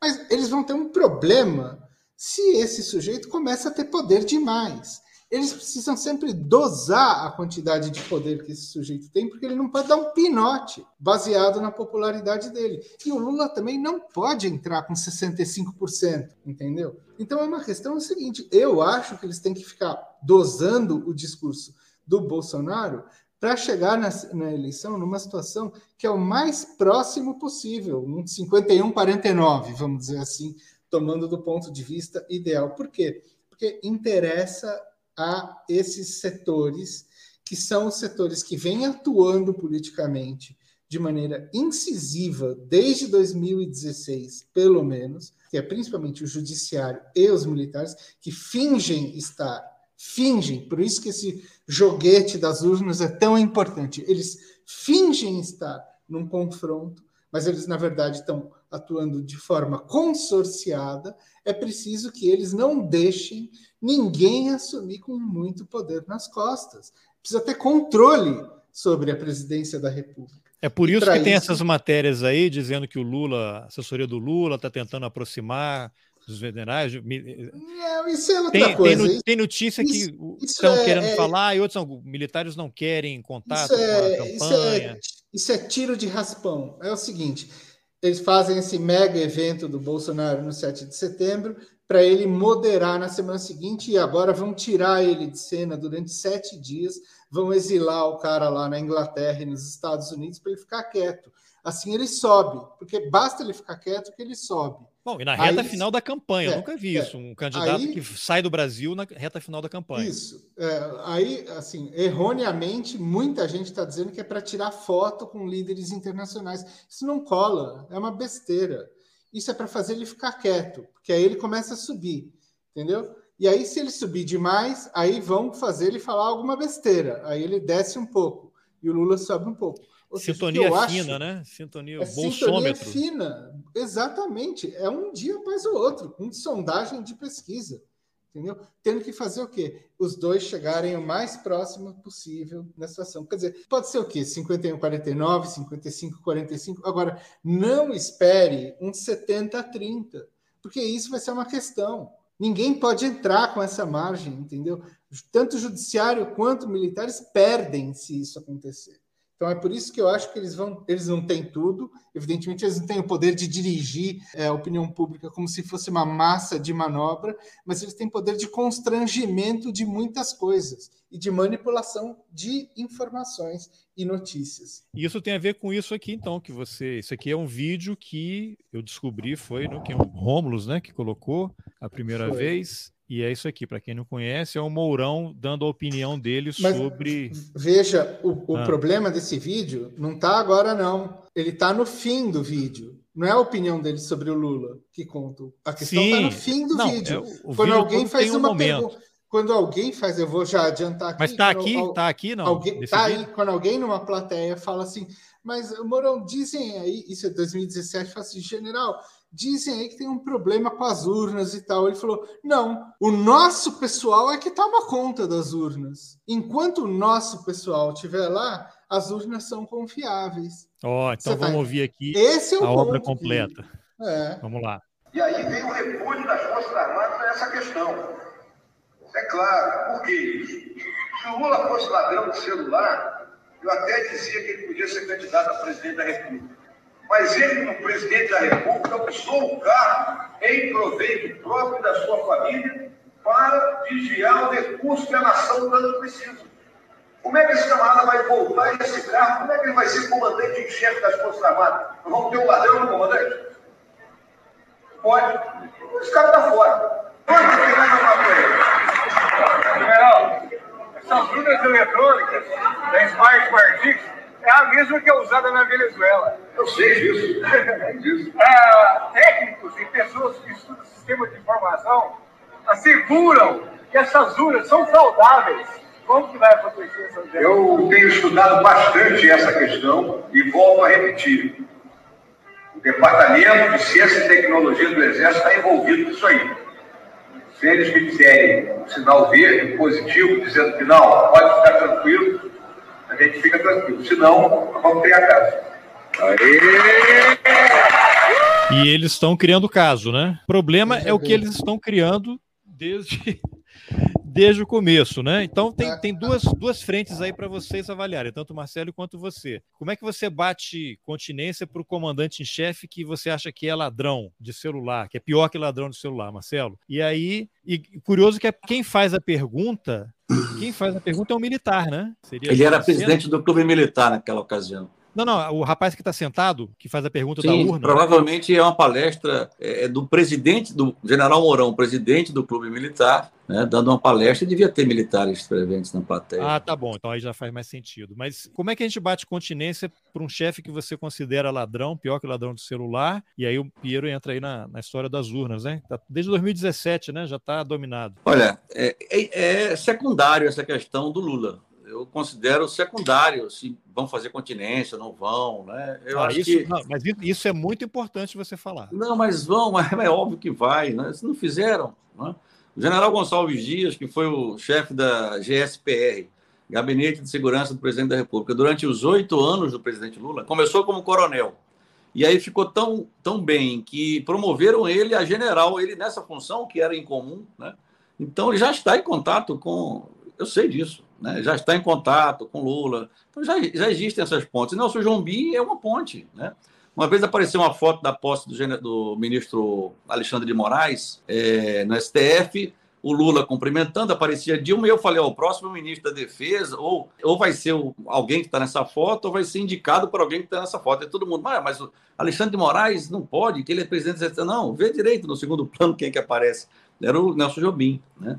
Então, certamente, é, a questão Lula já está equacionada, não tenho dúvida. Né? Eu concordo absolutamente com o que o Piero é, apresentou sobre essas encenações, essas construções, mas o nosso desafio, Carlos, é tão grande que nós ainda estamos tentando é, tirar da camada da análise jornalística que é que forma opinião. Né? Um fato tão elementar de que Bolsonaro é militar. É, é, sério, ainda hoje a gente vê até políticos repetindo que Bolsonaro foi expulso, que era tenente, é, Bolsonaro e os militares, a relação. Será que há uma simbiose de militares com Bolsonaro? Minha gente, Bolsonaro é militar. A gente já tá estendeu aqui várias né? evidências. Então, ao nível da análise, está a, primário. Né? A gente não consegue ver no jornalismo brasileiro uma análise abaixo da superfície. É só com aquilo que se quer mostrar. O Pinheiro deu muitas demonstrações do que se quer mostrar em relação a essa reta final do papel do Bolsonaro na campanha. Veja, nem na ditadura o alto comando do Exército permitiu que o ditador se perpetuasse no poder. Então, tiveram esse cuidado. Não vai ser agora que essa geração foi formada na ditadura que vão permitir que o Bolsonaro se torne um líder populista querendo vinculá-lo à alt-right internacional. Ele não é líder internacional, ele não tem cacoete para ser isso, nem é aqui. Ele tem uns 15% de eleitores fiéis, né? Muito, isso tudo construído. Não é espontânea essa liderança do Bolsonaro, isso foi construído. a imprensa tem um papel nessa tá construção. nesse vídeo, nesse vídeo que eu mostrei agora há pouco, ele, ó, então, se eu não ganhar, eu passo a faixa e vou embora. Não, veja, é ontem o William Wack, psicológica. O, o William Wack é é, se não me engano, é enteado do Oliveira Zé de Ferreira, Isso. que foi o editorialista do Estadão durante 20 anos, que criou a expressão partido fardado, pra, e ele era favorável ao partido fardado, o William Wack. Apesar de crítico, ele era meio dúbio, né? Parecia que ele apoiava o partido fardado. É, e o William Wack perguntou para o Lula, na última questão, se ele é, anistiaria o Bolsonaro, que provavelmente seria processado. O Lula desviou da, da resposta, e coincide com essa declaração ao podcast religioso, se não me engano, de que se Deus quiser é, que ele não seja o presidente, ele vai passar a faixa, já, já cumpriu. É exatamente isso, fica essa. É, todo mundo no golpe, aquela super tensão, aí todo mundo vê, eita, não vai ter golpe. Agora eu vou lançar um vazamento de que Bolsonaro foi convencido pelos generais de que não vale a pena, e aí aparecem os generais legalistas. Eu não vou entrar nessa seara da floresta a gente precisa analisar os atores. Né? Então, onde estava o ministro Alexandre de Moraes em 2016? Ministro do STF, do, do TSE, presidente do TSE. ele era ministro da Justiça do presidente Michel Temer. Em 2017, foi indicado pelo presidente Temer para ser sabatinado e assumir uma, o cargo de ministro do STF. Na transição da saída do ministro Moraes da Justiça para ele ao STF, quem entrou no Ministério da Justiça? O general Santos Cruz. Lembra que eu falei que em 2016 eu trabalhava com ele num grupo que estava bolando o exército de 35, né? E aí eu saí do grupo, vim assumir um cargo executivo, e ele ficou lá e de repente aparece no Ministério da Justiça secretário nacional de Segurança Pública, o dono da Força Nacional de Segurança. Certo? O que é que acontece no início de 18? Acontece a intervenção federal no Rio de Janeiro. Quem criou a intervenção federal no Rio de Janeiro? Vendeu-se que foi Moreira Franco e Eliseu Padilha que queriam é que o Temer ficasse forte no Rio de Janeiro para fins de eleição. Mas para a decretação de uma intervenção federal que trava a PEC, que travou a PEC da Previdência, travando a PEC da Previdência, travou a nossa PEC. A proposta do Meirelles, que estava no QG, era draconiana, acabava com a paridade e acabava com a integralidade. Nos obrigava a ter uma redução de salário na, na inatividade. Então, não vou entrar nessa seara, só para dizer que ministro da Defesa, quem era em 2018? General Silvio Luna. Ué, cadê o Jungmann? Ele não era o ministro da Defesa? Ele era o ministro da Defesa fantoche foi afastado por Ministério Café com Leite da Segurança Pública. Quem era o chefe da Segurança Pública no Ministério da Justiça? Porque o ministro era Osmar Terralho, um político débil em termos de domínio do assunto justiça. Quem era o ministro da Justiça de fato era o general Santos Cruz. Ele que deu parecer positivo. Né? Ele que disse: não, não vou implicar a Força Nacional de Segurança, tem que ser o Exército. Quem era o ministro da, do GSI? O general Etchegoni, da turma de 74, a mesma turma do general Santos Cruz. Esse fator turma é muito importante, viu, Piero? Você que estudou os nativos e, e, os está abordando de fora agora, mas de forma muito bem acurada, muito precisa, muito acurada e muito precisa. Isto é muito importante, a turma, a arma também, cavalaria, infantaria, artilharia. Então, o general Santos Cruz, da turma de 74, o general Tchegoni, da turma de 74, e o general Silvio Luna, da turma de 72, que era o ministro da Defesa, depois foi para a Petrobras, inventaram, junto com o general Vilas Boas, da turma de 73, ou seja, 72, 73 e 74, inventaram a intervenção federal e colocaram o general de 78, Braga Neto, atual candidato a vice, para ser o interventor. E o secretário de Segurança Pública, general de brigada, muito competente, que hoje é o comandante militar do Nordeste aqui, tá? Onde, onde eu moro, e é, está no alto comando, General Richard. Agora, então, é... veja, a turma de 74 é muito importante, mas a turma de 75 também, Piero, é a turma do General Mourão, esse da palestra aí das urnas, que disse que o DCT, Departamento de Ciência e Tecnologia, estava observando a questão das urnas. Você vai desenvolver isso.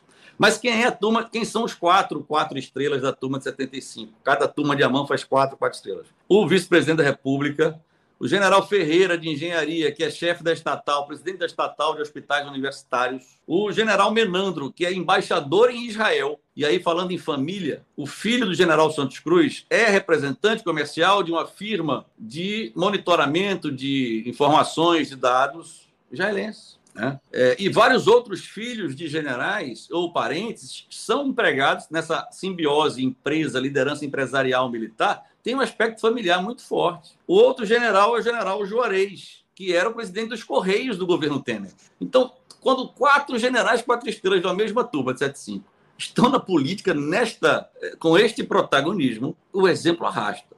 Aí vamos para a turma de 76, que é a turma do ministro da Defesa, do, do, Bolsonaro, a turma do ministro da Defesa, que foi convidado pelo ministro Luiz Roberto Barroso, confirmando o que Piero disse dessa simbiose, sinergia, né, Piero, que você utiliza como expressão. O ministro Luiz Roberto Barroso, quando presidia o TSE, segundo se noticiou, avalizado pelo ministro Faquim e pelo ministro Moraes, convidou um ex-ministro do governo Bolsonaro, havia sete meses deixado o cargo, o general Fernando, para ser diretor-geral do TSE hoje, na campanha, num processo eleitoral que tem militares aos milhares concorrendo, inclusive ao binômio presidencial. Quem são os outros três, quatro estrelas da turma 76? O general Campos, secretário de Segurança Pública em São Paulo, do Dória. General Teófilo, candidato ao governo do Ceará em 2018, atualmente é CEO do Instituto Combustível Legal, Combustível Legal. E o general Pafia Dache, secretário de, Seguro, de Saúde do Distrito Federal, aí, onde o Carlos Alberto Júnior mora, e que parece que está com índice de vacinação muito baixo, né, Carlos, historicamente. O secretário é, de Saúde. Ou seja, em relação à vacina da, da Covid, não conseguiu da, cumprir a meta nem polio. da primeira dose. Pois é. Então, quatro generais, quatro estrelas da turma 76, com este nível de protagonismo. Quem são de 77? A turma de Bolsonaro. Leal, general Léo Pujol, já falamos. O general presidente da Postales, Fundo de Pensão dos Funcionários dos Correios. O general Cid, que é o pai do ajudante de ordens, que chegou no ouvido daquele homem de chapéu no palanque. Lembra o homem de chapéu do palanque? Sim. Que quando estava discussando disse: Estamos aqui com 100 mil na frente do presidente. Aí ele, fardado, ou se não era ele, era o ajudante de ordem que o sucedeu. Chegou e disse: Não, é um milhão. É um milhão. Um militar fardado no comício, dando informações sobre campanha. É só um parênteses, Cid. o Distrito Federal, pelo último censo, tem 2 milhões e meio de habitantes. Tinha um milhão a projeção, ali, né? A projeção é de 3 milhões, né, atualmente. Não temos o censo ainda, mas você imagina colocar um milhão na esplanada dos militares. Tinha, eu conheço a esplanada, aquilo ali não tinha um milhão, mas nem, nem metade disso, muito longe da metade disso. Né? E, então, a turma de 77, importantíssima. E a turma de 78 é do general Braga Neto, que era do general Mioto, falecido. A turma de 79 é do general Ramos, a turma de 80 é do general Paulo Sérgio, ministro da Defesa. Então, a gente tem que individualizar os atores, porque eles tiveram responsabilidades, pelo menos políticas, naquilo que está acontecendo no Brasil hoje. E o jornalismo, Carlos Alberto, não individualiza as análises, individualiza na política. Mas quando os militares vão para a política, eles tratam militares. Forças Armadas. É, uma, é de um primarismo que é, é, é por isso é que, que eu quando sou coloca militares na manchete, está falando de você também. Está falando dos, do, do capitão que está na fronteira, ganhando um salário ali apertado, né? o sargento que está ralando ali, às vezes, para conseguir, a esposa que não consegue emprego, porque tem. Não está falando desses generais que ganham salários fura-teto, que montaram o orçamento secreto, que levaram o centrão para o governo para levar culpa e para trazer disponibilizar partidos pequenos para que eles se candidatassem. Já que o partido militar não existe, eles precisam dos partidos do Centrão, precisam dos capitais políticos do Centrão para vencer eleições e aumentar a bancada parlamentar. Então, a questão Lula é secundária. Pode ser que já esteja equacionado que Bolsonaro perderá as eleições. Pode ser que isso seja proposital, exatamente para fazer com que o governo Lula, obrigado a fazer uma ampla frente política para governar, inclua nesta ampla frente os generais aspas, com mil aspas, não bolsonaristas. O Piero divulgou recentemente um estudo que seria divulgado até no site independente vinculado à esquerda, de um levantamento de análise de risco que as próprias Forças Armadas teriam feito para identificar o nível de bolsonarismo, essa mesma palavra, dos seus generais. Minha gente, isso aí se vazou um, uma análise desse nível que coloca o próprio comandante do Exército, o general Freire Gomes, da turma de 80, como elevado nível de bolsonarismo, é porque era para vazar.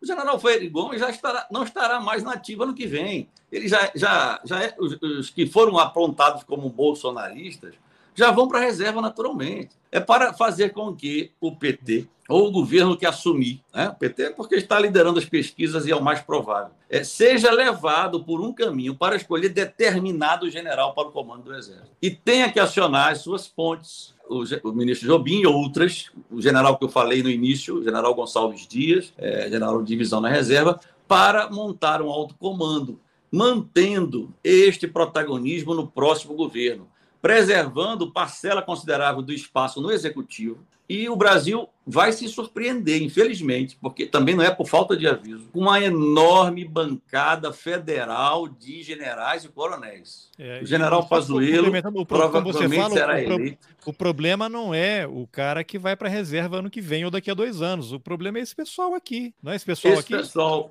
esse aqui, pessoal ó. aí é minha preocupação, é meu alvo. É, é, é por este pessoal aí, até por questões pessoais, que eu estou aqui, para que eles não tenham, por exemplo, quando forem frequentar uma faculdade, como eu fiz no início dos anos 90, ter vergonha e de seus professores terem sido torturados e dizerem isso para os alunos. E ele tem que defender algo indefensável. Então é por eles que eu estou aqui. É, isso lembra aquela sua pergunta, só para passar para o Piero aí, onde estarão sentados os tenentes de 2021? no quartel-general ou no Palácio do Planalto, né? Piero, vamos, vamos vai você aí. Só para dar um fecho, só adicionar um, uma coisa que eu ouvi esses dias, que eu achei bastante interessante, que é o seguinte: quem era o comandante militar do leste em 2016, quando teve a Olimpíada no Rio de Janeiro, era o Braga Neto, se não me engano, não é? E... Era o general Fernando, 76, Fernando? o ministro da Defesa, o general Fernando. Braga Neto sucedeu o general Fernando. O general Fernando sucedeu o general Etchegoin. Foi quando ele chegou em Brasília que eu saí de Brasília e fui executar, fui ser chefe de Estado-Maior. Mas o, o, Braga Neto sucedeu o CML, mas ele tinha um papel nas Olimpíadas ali também, não tinha? Ele era auxiliar nas Olimpíadas. Né? Muitos generais tiveram papel nas Olimpíadas houve uma, uma, centralização de tropas no Rio de Janeiro, do, de São Paulo, de outros estados, Minas Gerais. O general Heleno não estava lá porque ele era da autoridade olímpica também? É, mas não tá, com a segurança, mas, né? Com a execução da Olimpíada. Mas o, o, que houve, e que eu soube que eu, enfim, é, eu vi isso num congresso, inclusive, da ABED, Associação Brasileira de Estudos da Defesa, é que aparentemente eles montaram para a coisa das Olimpíadas um negócio que era uma central de comando e controle para cuidar de todo aquele negócio, que ia ser desativada logo depois das Olimpíadas. E isso parou na gaveta do Etchegoyen, que falou: não, mantenha ela intacta, porque a gente pode usar isso daqui para frente. E, dito e feito, foi utilizado na intervenção de 2018, que para mim foi um ponto central. Quer dizer, pense o seguinte: o, o, o grampo da JBS foi feito dentro de um palácio. Quem era responsável pela segurança? General Etchegoyen. Deixa passar isso, o Temer derreteu depois disso. Afundou qualquer possibilidade da coligação PSDB-PMDB, que tinha assumido após o impeachment, ter algum protagonismo eleitoral. Tanto que Alckmin e, e o Meirelles foram um fiasco completo. Ou seja, isso pavimentou, de certa maneira. Veja bem, eu não estou dizendo que as pessoas não votaram no Bolsonaro, mas para ele conseguir subir, você precisa limpar o caminho com várias coisas, a prisão do Lula. Senão ele não tinha se eleito, talvez, né? É bem provável, ninguém sabe. Mas o fato é o seguinte: eles mantiveram isso, e durante esse ano de intervenção, o Braga Neto fez uma entrevista, se não me engano, para a Veja, onde ele disse o seguinte: o modelo que nós estamos montando aqui é um modelo de central de informações que vai servir para o futuro governo. Ele falou isso antes da eleição do Bolsonaro, mas ele já sabia o que vinha. Ou seja, o Rio de Janeiro foi um modelo, um protoplasma para a montagem de um sistema de informações que hoje está centralizando a ação de todos os ministérios na gaveta do GSI, onde eles sabem muita coisa ali.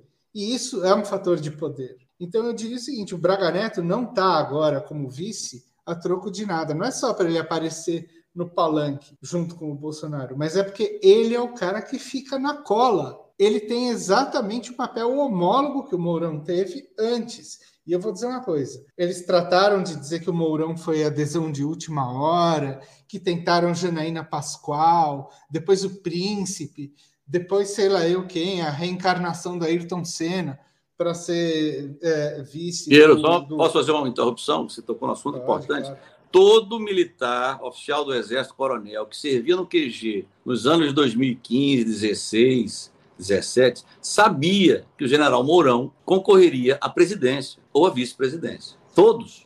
E sabiam. quer saber de uma coisa ah. mais óbvia?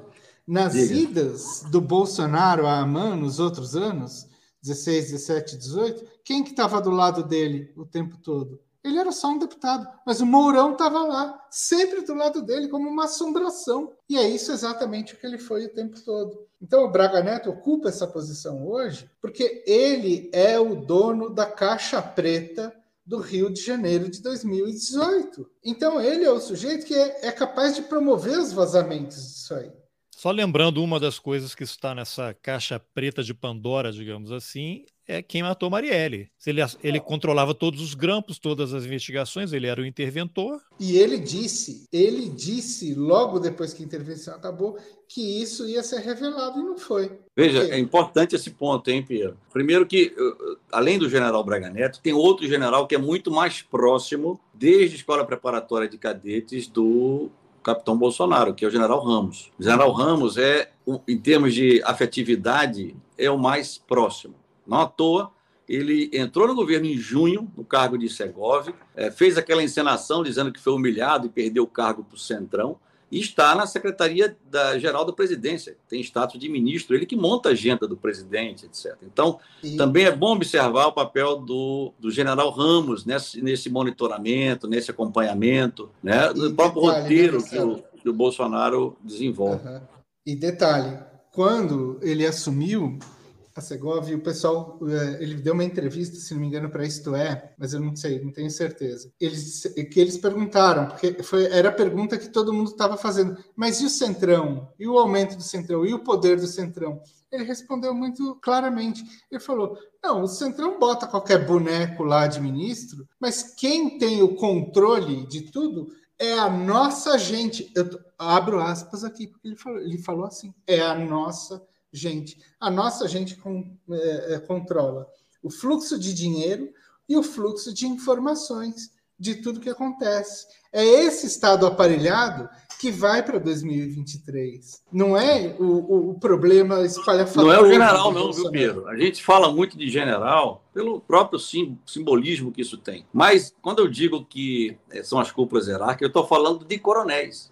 A gente não fala dos coronéis mas são esses coronéis, majores, é, em situações de inatividade ou que foram do exército e não são mais, que são donos da tecla Enter, que libera o recurso, que monta a Peloa, que monta o, o projeto de lei orçamentária anual setorial, Peloas, de cada ministério, e dentro de cada ministério, de cada repartição do ministério, ainda que o ministério seja titulado por um boneco do centrão, né? ou por um técnico, como se diz aí é um ministério técnico. Mas está lá nas entranhas esse controle. É quando eu digo que o Partido Militar forma quadros, exatamente nesse sentido, como todo partido faz. Está formando os seus quadros para conhecer o funcionamento da máquina do Estado. E a gente não citou aqui um setor importantíssimo dessa máquina do Estado, que é o setor de inteligência, que é o setor de dados. E quando a gente fala inteligência hoje, a gente tem que falar de cibernética, de telemática, de controle de dados que transitam em nuvens. Né?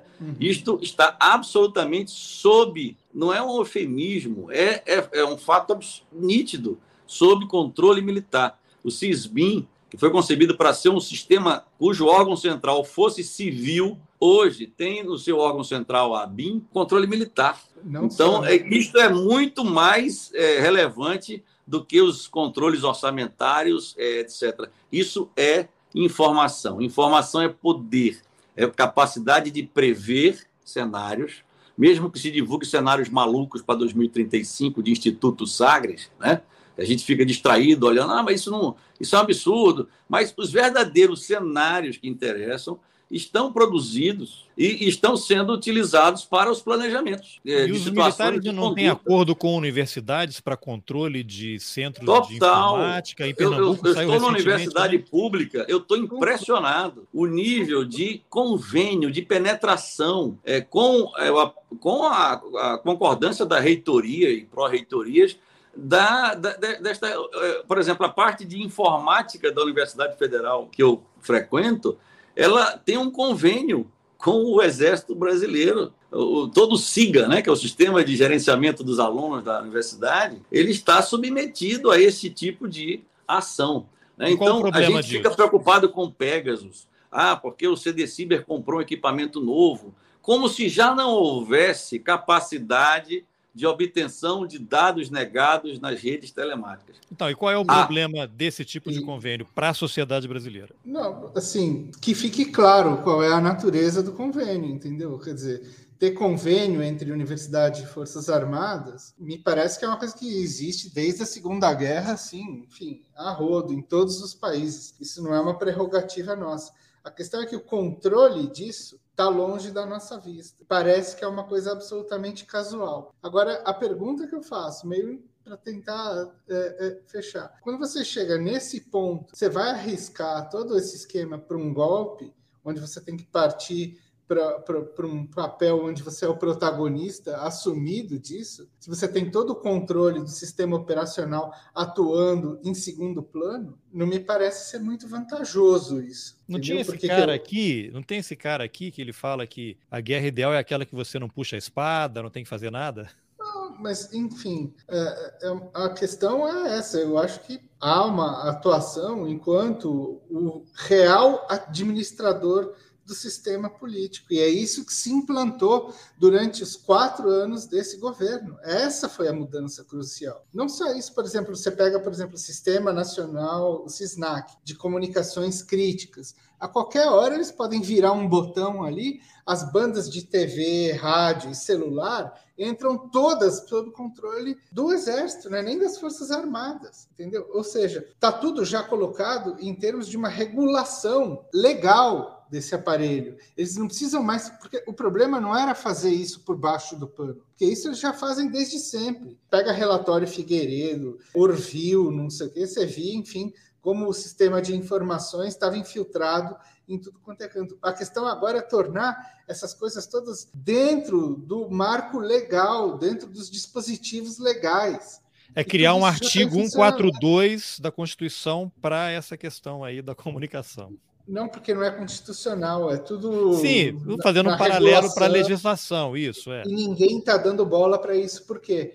Porque fica todo mundo concentrado nos ataques do Bolsonaro ao judiciário, enquanto o sistema legal está sendo colonizado. Então, eu acho que isso é uma situação bem. Pô, só isso, é, Piero, você deixou por último, isso daí é outro episódio, né? Cara? Claro, é outro, não sei se é outro episódio, mas enfim, claro é só é. você pensar no problema das urnas eletrônicas, para finalizar mesmo com esse negócio. Quem é que cuida da criptografia das urnas hoje? É uma empresa do Sistema Nacional, empresa estratégica de defesa, do sistema de defesa submetida ao, ao, Ministério da Defesa. Não, o Mourão já Você... deu a resposta naquele vídeo de 2017. Pois é, mas hoje é essa empresa, já há um bom tempo. Ou seja, quando eles estão dizendo que tem que auditar, eles vão auditar a si próprios. É isso? Isso me parece que é ladrão gritando pega ladrão. Você está entendendo? Não é à toa que eles mandam questões absolutamente idiotas. Por quê? Porque evidentemente eles têm o conhecimento de onde está o calcanhar de Aquiles da urna, porque tem trabalhos acadêmicos que falam isso. A fragilidade nunca vai vir de ataques externos, mas ela pode existir se o atacante for um membro interno à produção do sistema da urna, software, hardware e tudo mais. Isso aí ninguém falou. Bom, então com isso, você encerra a participação, que você está no horário para ir. Vou deixar o Marcelo fazer as considerações finais para a gente encerrar e já deixar outras conversas engatilhadas. Tá, eu agradeço aí, então, e desculpe a retirada abrupta. Estratégica. eu tenho que compromissos familiares. Obrigado. Falou, obrigado, obrigado Piero, pela oportunidade. Obrigado. Valeu, gente. Então vamos lá, Marcelo, para você. Eu, eu vou encerrar fazendo um link com isso que o Piero falou sobre a questão das urnas. Mas eu vou focar no, no assunto de ontem. Né? Então, ontem, é, uma notícia na, no jornal é, disse que, por fontes militares, teria informado que as Forças Armadas, dentro daquela comissão de transparência das eleições convocada após o golpe de. Opa, após o 7 de setembro de 2021, no dia seguinte, né, 8 de setembro, iria fazer uma apuração paralela do, das apurações, da, da, dos resultados eleitorais, de 400 é, urnas, né? ou seja, ia consultar 400 boletins de urna e ia fazer essa apuração. Então, quando saiu essa notícia... 385, está aqui. 385. Quando saiu essa notícia, foi uma grande comoção, né? Todos falaram que absurdo. Então, tudo aquilo que o ministro Alexandre de Moraes falou, né, sobre a relação com as Forças Armadas, né, porque a própria oposição falava muito de que era imprópria essa atuação como fiscal de eleição, querendo interferir com essas perguntas que o Pinheiro fez, até perguntas muito tolas né, de se fazer no nível desse. Então, ontem, até que o TSE é, desmentiu a, esta matéria que você está colocando aí, né? Forças Armadas farão apuração paralela em tempo real com 385 urnas, que era o discurso do capitão Bolsonaro, que ele diria que dizia que fazia isso.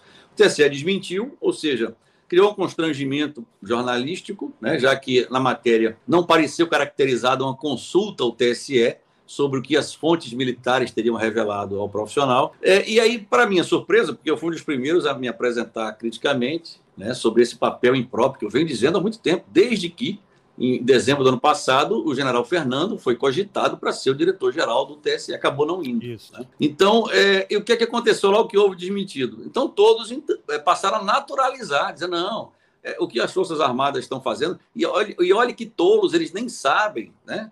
Que pode consultar o boletim de urna que fica disponível em todas as sessões eleitorais, locais de votação. Nossa, como eles são tolos.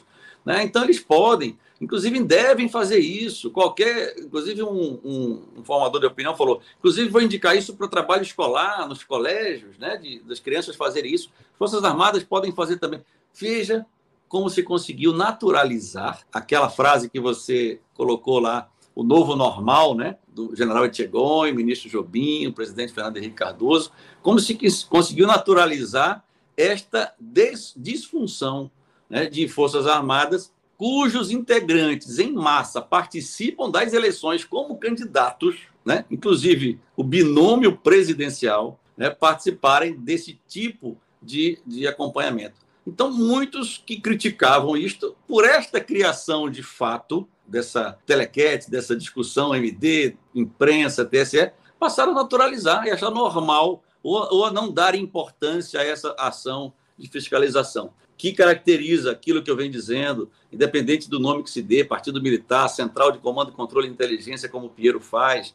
É, eu falo de politização dos militares, o Pinheiro fala de guerra híbrida, isso é, isso é acessório. Né?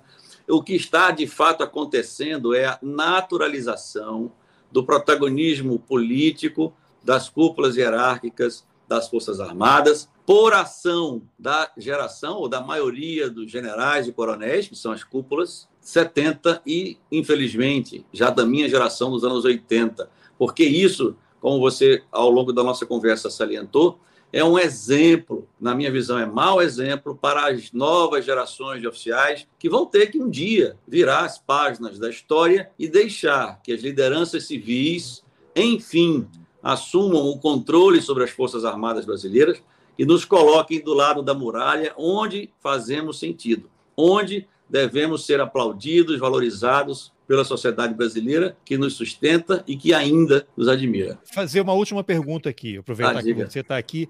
É, eu sei que tem um projeto de lei que está parado aí no Congresso em relação à candidatura de militares. Eu tenho uma opinião, já que usam os Estados Unidos sempre como exemplo lá, a gente tem o caso clássico do atual secretário de Defesa, que era um uhum. general da reserva. Lá, por lei, parece que são sete anos que ele precisa cumprir uma quarentena caso seja indicado para ocupar um cargo civil.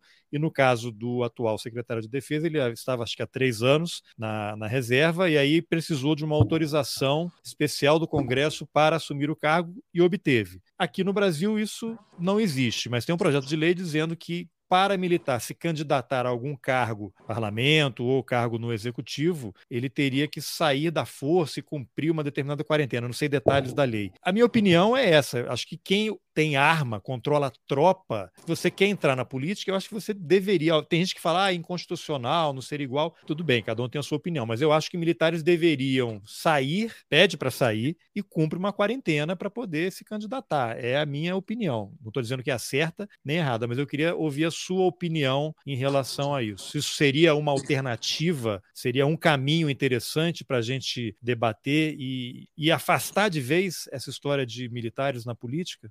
É, pode fazer essa lei, mas não adianta se ela não for cumprida. Né? Já existem dispositivos. Bom, o Estatuto Militar está aí é. e está sendo é, descumprido é, Exatamente esse vai ser o, é, o certo da minha pergunta.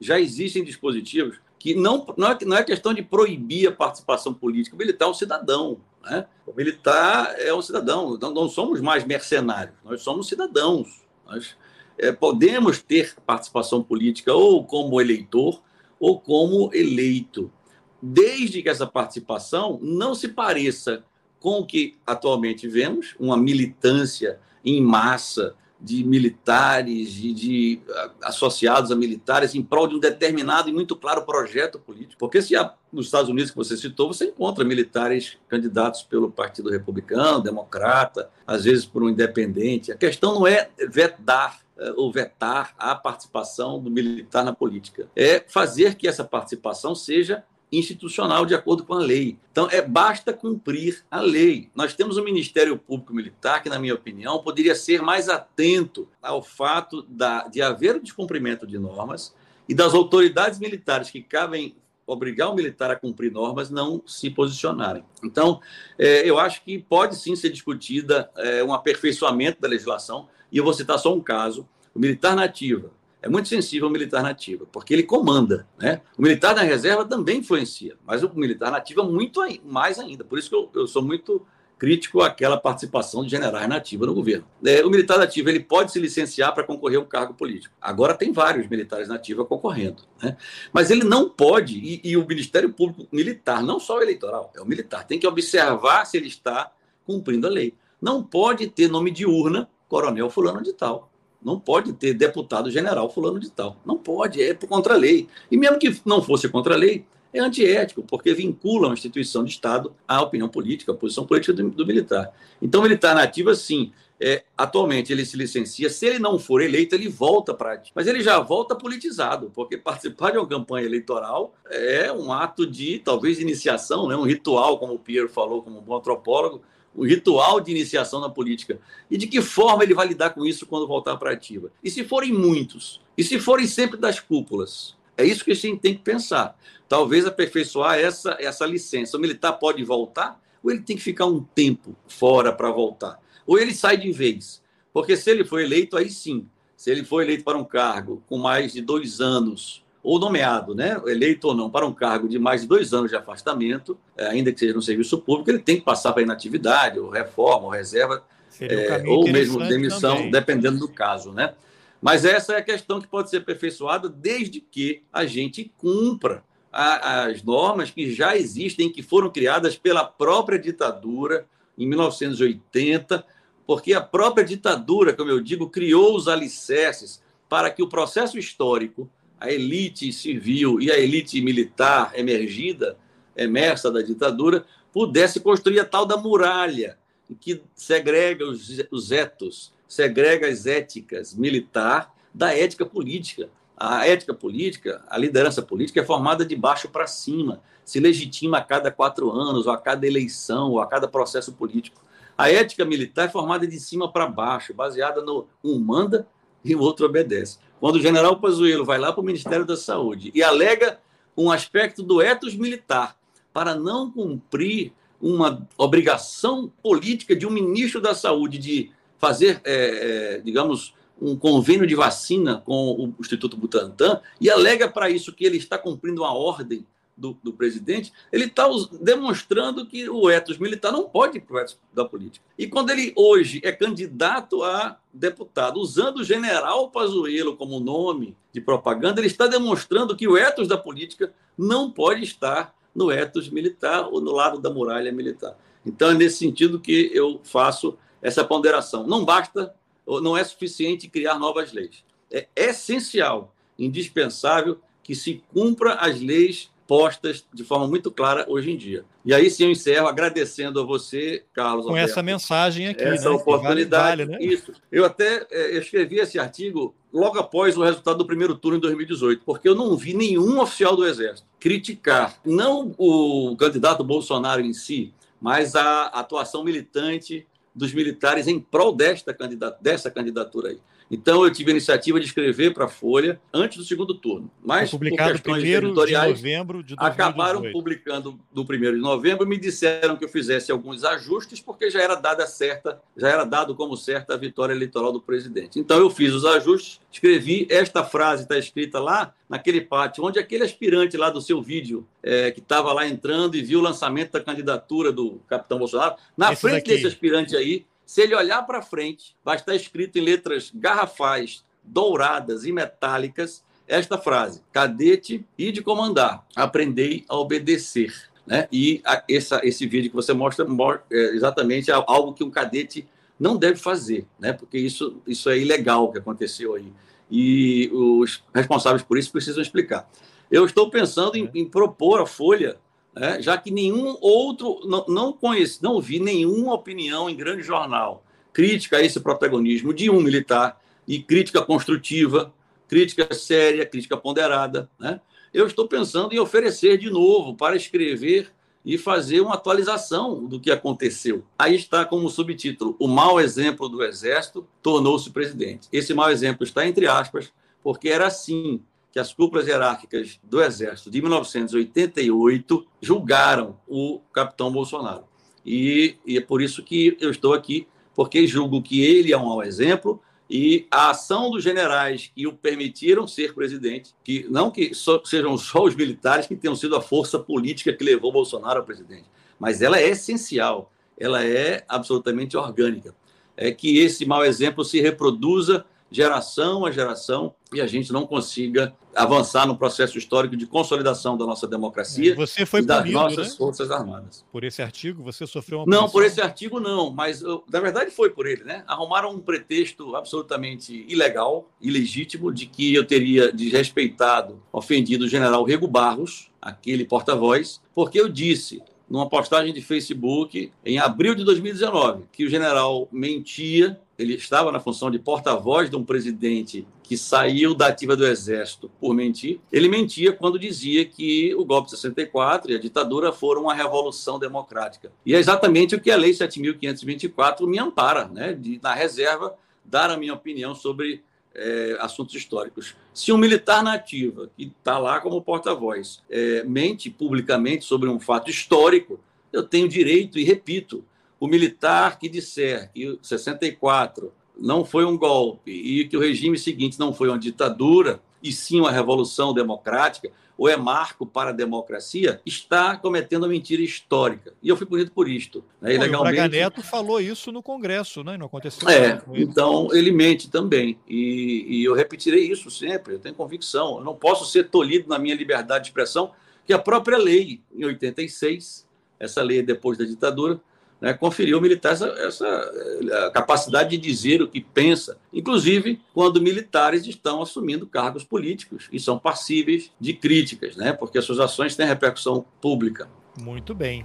Então, Marcelo, obrigado pela entrevista. Obrigado a você, Carlos, pela oportunidade, ressal- ressaltando que você é muito importante nessa. Não foi eu que inventei a expressão partido militar, eu apenas utilizo, há outros atuais acadêmicos e, e analistas que usam também, mas você eh, ajudou o jornalismo brasileiro a mergulhar um pouquinho na relação do capitão Bolsonaro, do presidente Bolsonaro, com as cúpulas hierárquicas das Forças Armadas e com as próprias Forças Armadas, quando você deu esse espaço né, para mim e para outras pessoas que têm visões eh, diversas e distintas sobre este fenômeno sócio-histórico. Obrigado, Carlos. Um abraço a você. Ok, abraço. Bom, essa foi a entrevista que eu, Carlos Alberto Júnior, fiz com Marcelo Pimentel e Piero Lerner. Se você também acha que lugar de militar é no quartel e não na política, compartilhe nas suas redes sociais, nos seus grupos de WhatsApp, mande o link por e-mail. E se você acha importante apoiar o jornalismo independente, considere a possibilidade de contribuir com roteirices. É possível colaborar pelo Pix, pelas plataformas Apoia-se e Catarse e também pelo YouTube. Os links estão nas informações do episódio. E agora eu aproveito para agradecer as apoiadoras e apoiadores: Carolina Guiar, Guilherme Ravazzi Rui, Jorge Félix, Nilson Figueiredo Filho, Tereza Moraes, André de Castro, Kleber Santos, Mônica Castro, Lucas Marquesi, Massal Otsuka, Edinaldo Almeida, Sean Donley, Igor Zeredo de Cerqueira, Cleiton Netes, Aline Marinho, Humberto Francelino, Jorge Balbino Júnior, Felipe Vanisca, Eduardo Kramer Góes, Rosana Menilo, Cláudia Reis, Avelino Ferreira, Ângelo Meneghello, Carlos Alberto Cunha, Guilherme Rebonato, Letícia Alves Vieira, Maurício Silva, Frida, Ione Bagatini, Robert Klink, Letícia Santinon, Ana Paula Magalhães, Claudinei Silvestre, Evandro Souza, Luiz Henrique Moreira, Douglas Cardoso, Arnaldo Galvão, Júcio de Moraes, Marcos Vinícius de Moraes, Maria José Vilunsin e Alfredo Silurzo Júnior. Lembrando que as artes dos episódios nas redes sociais são da Titi. Obrigado, Titi. Por fim,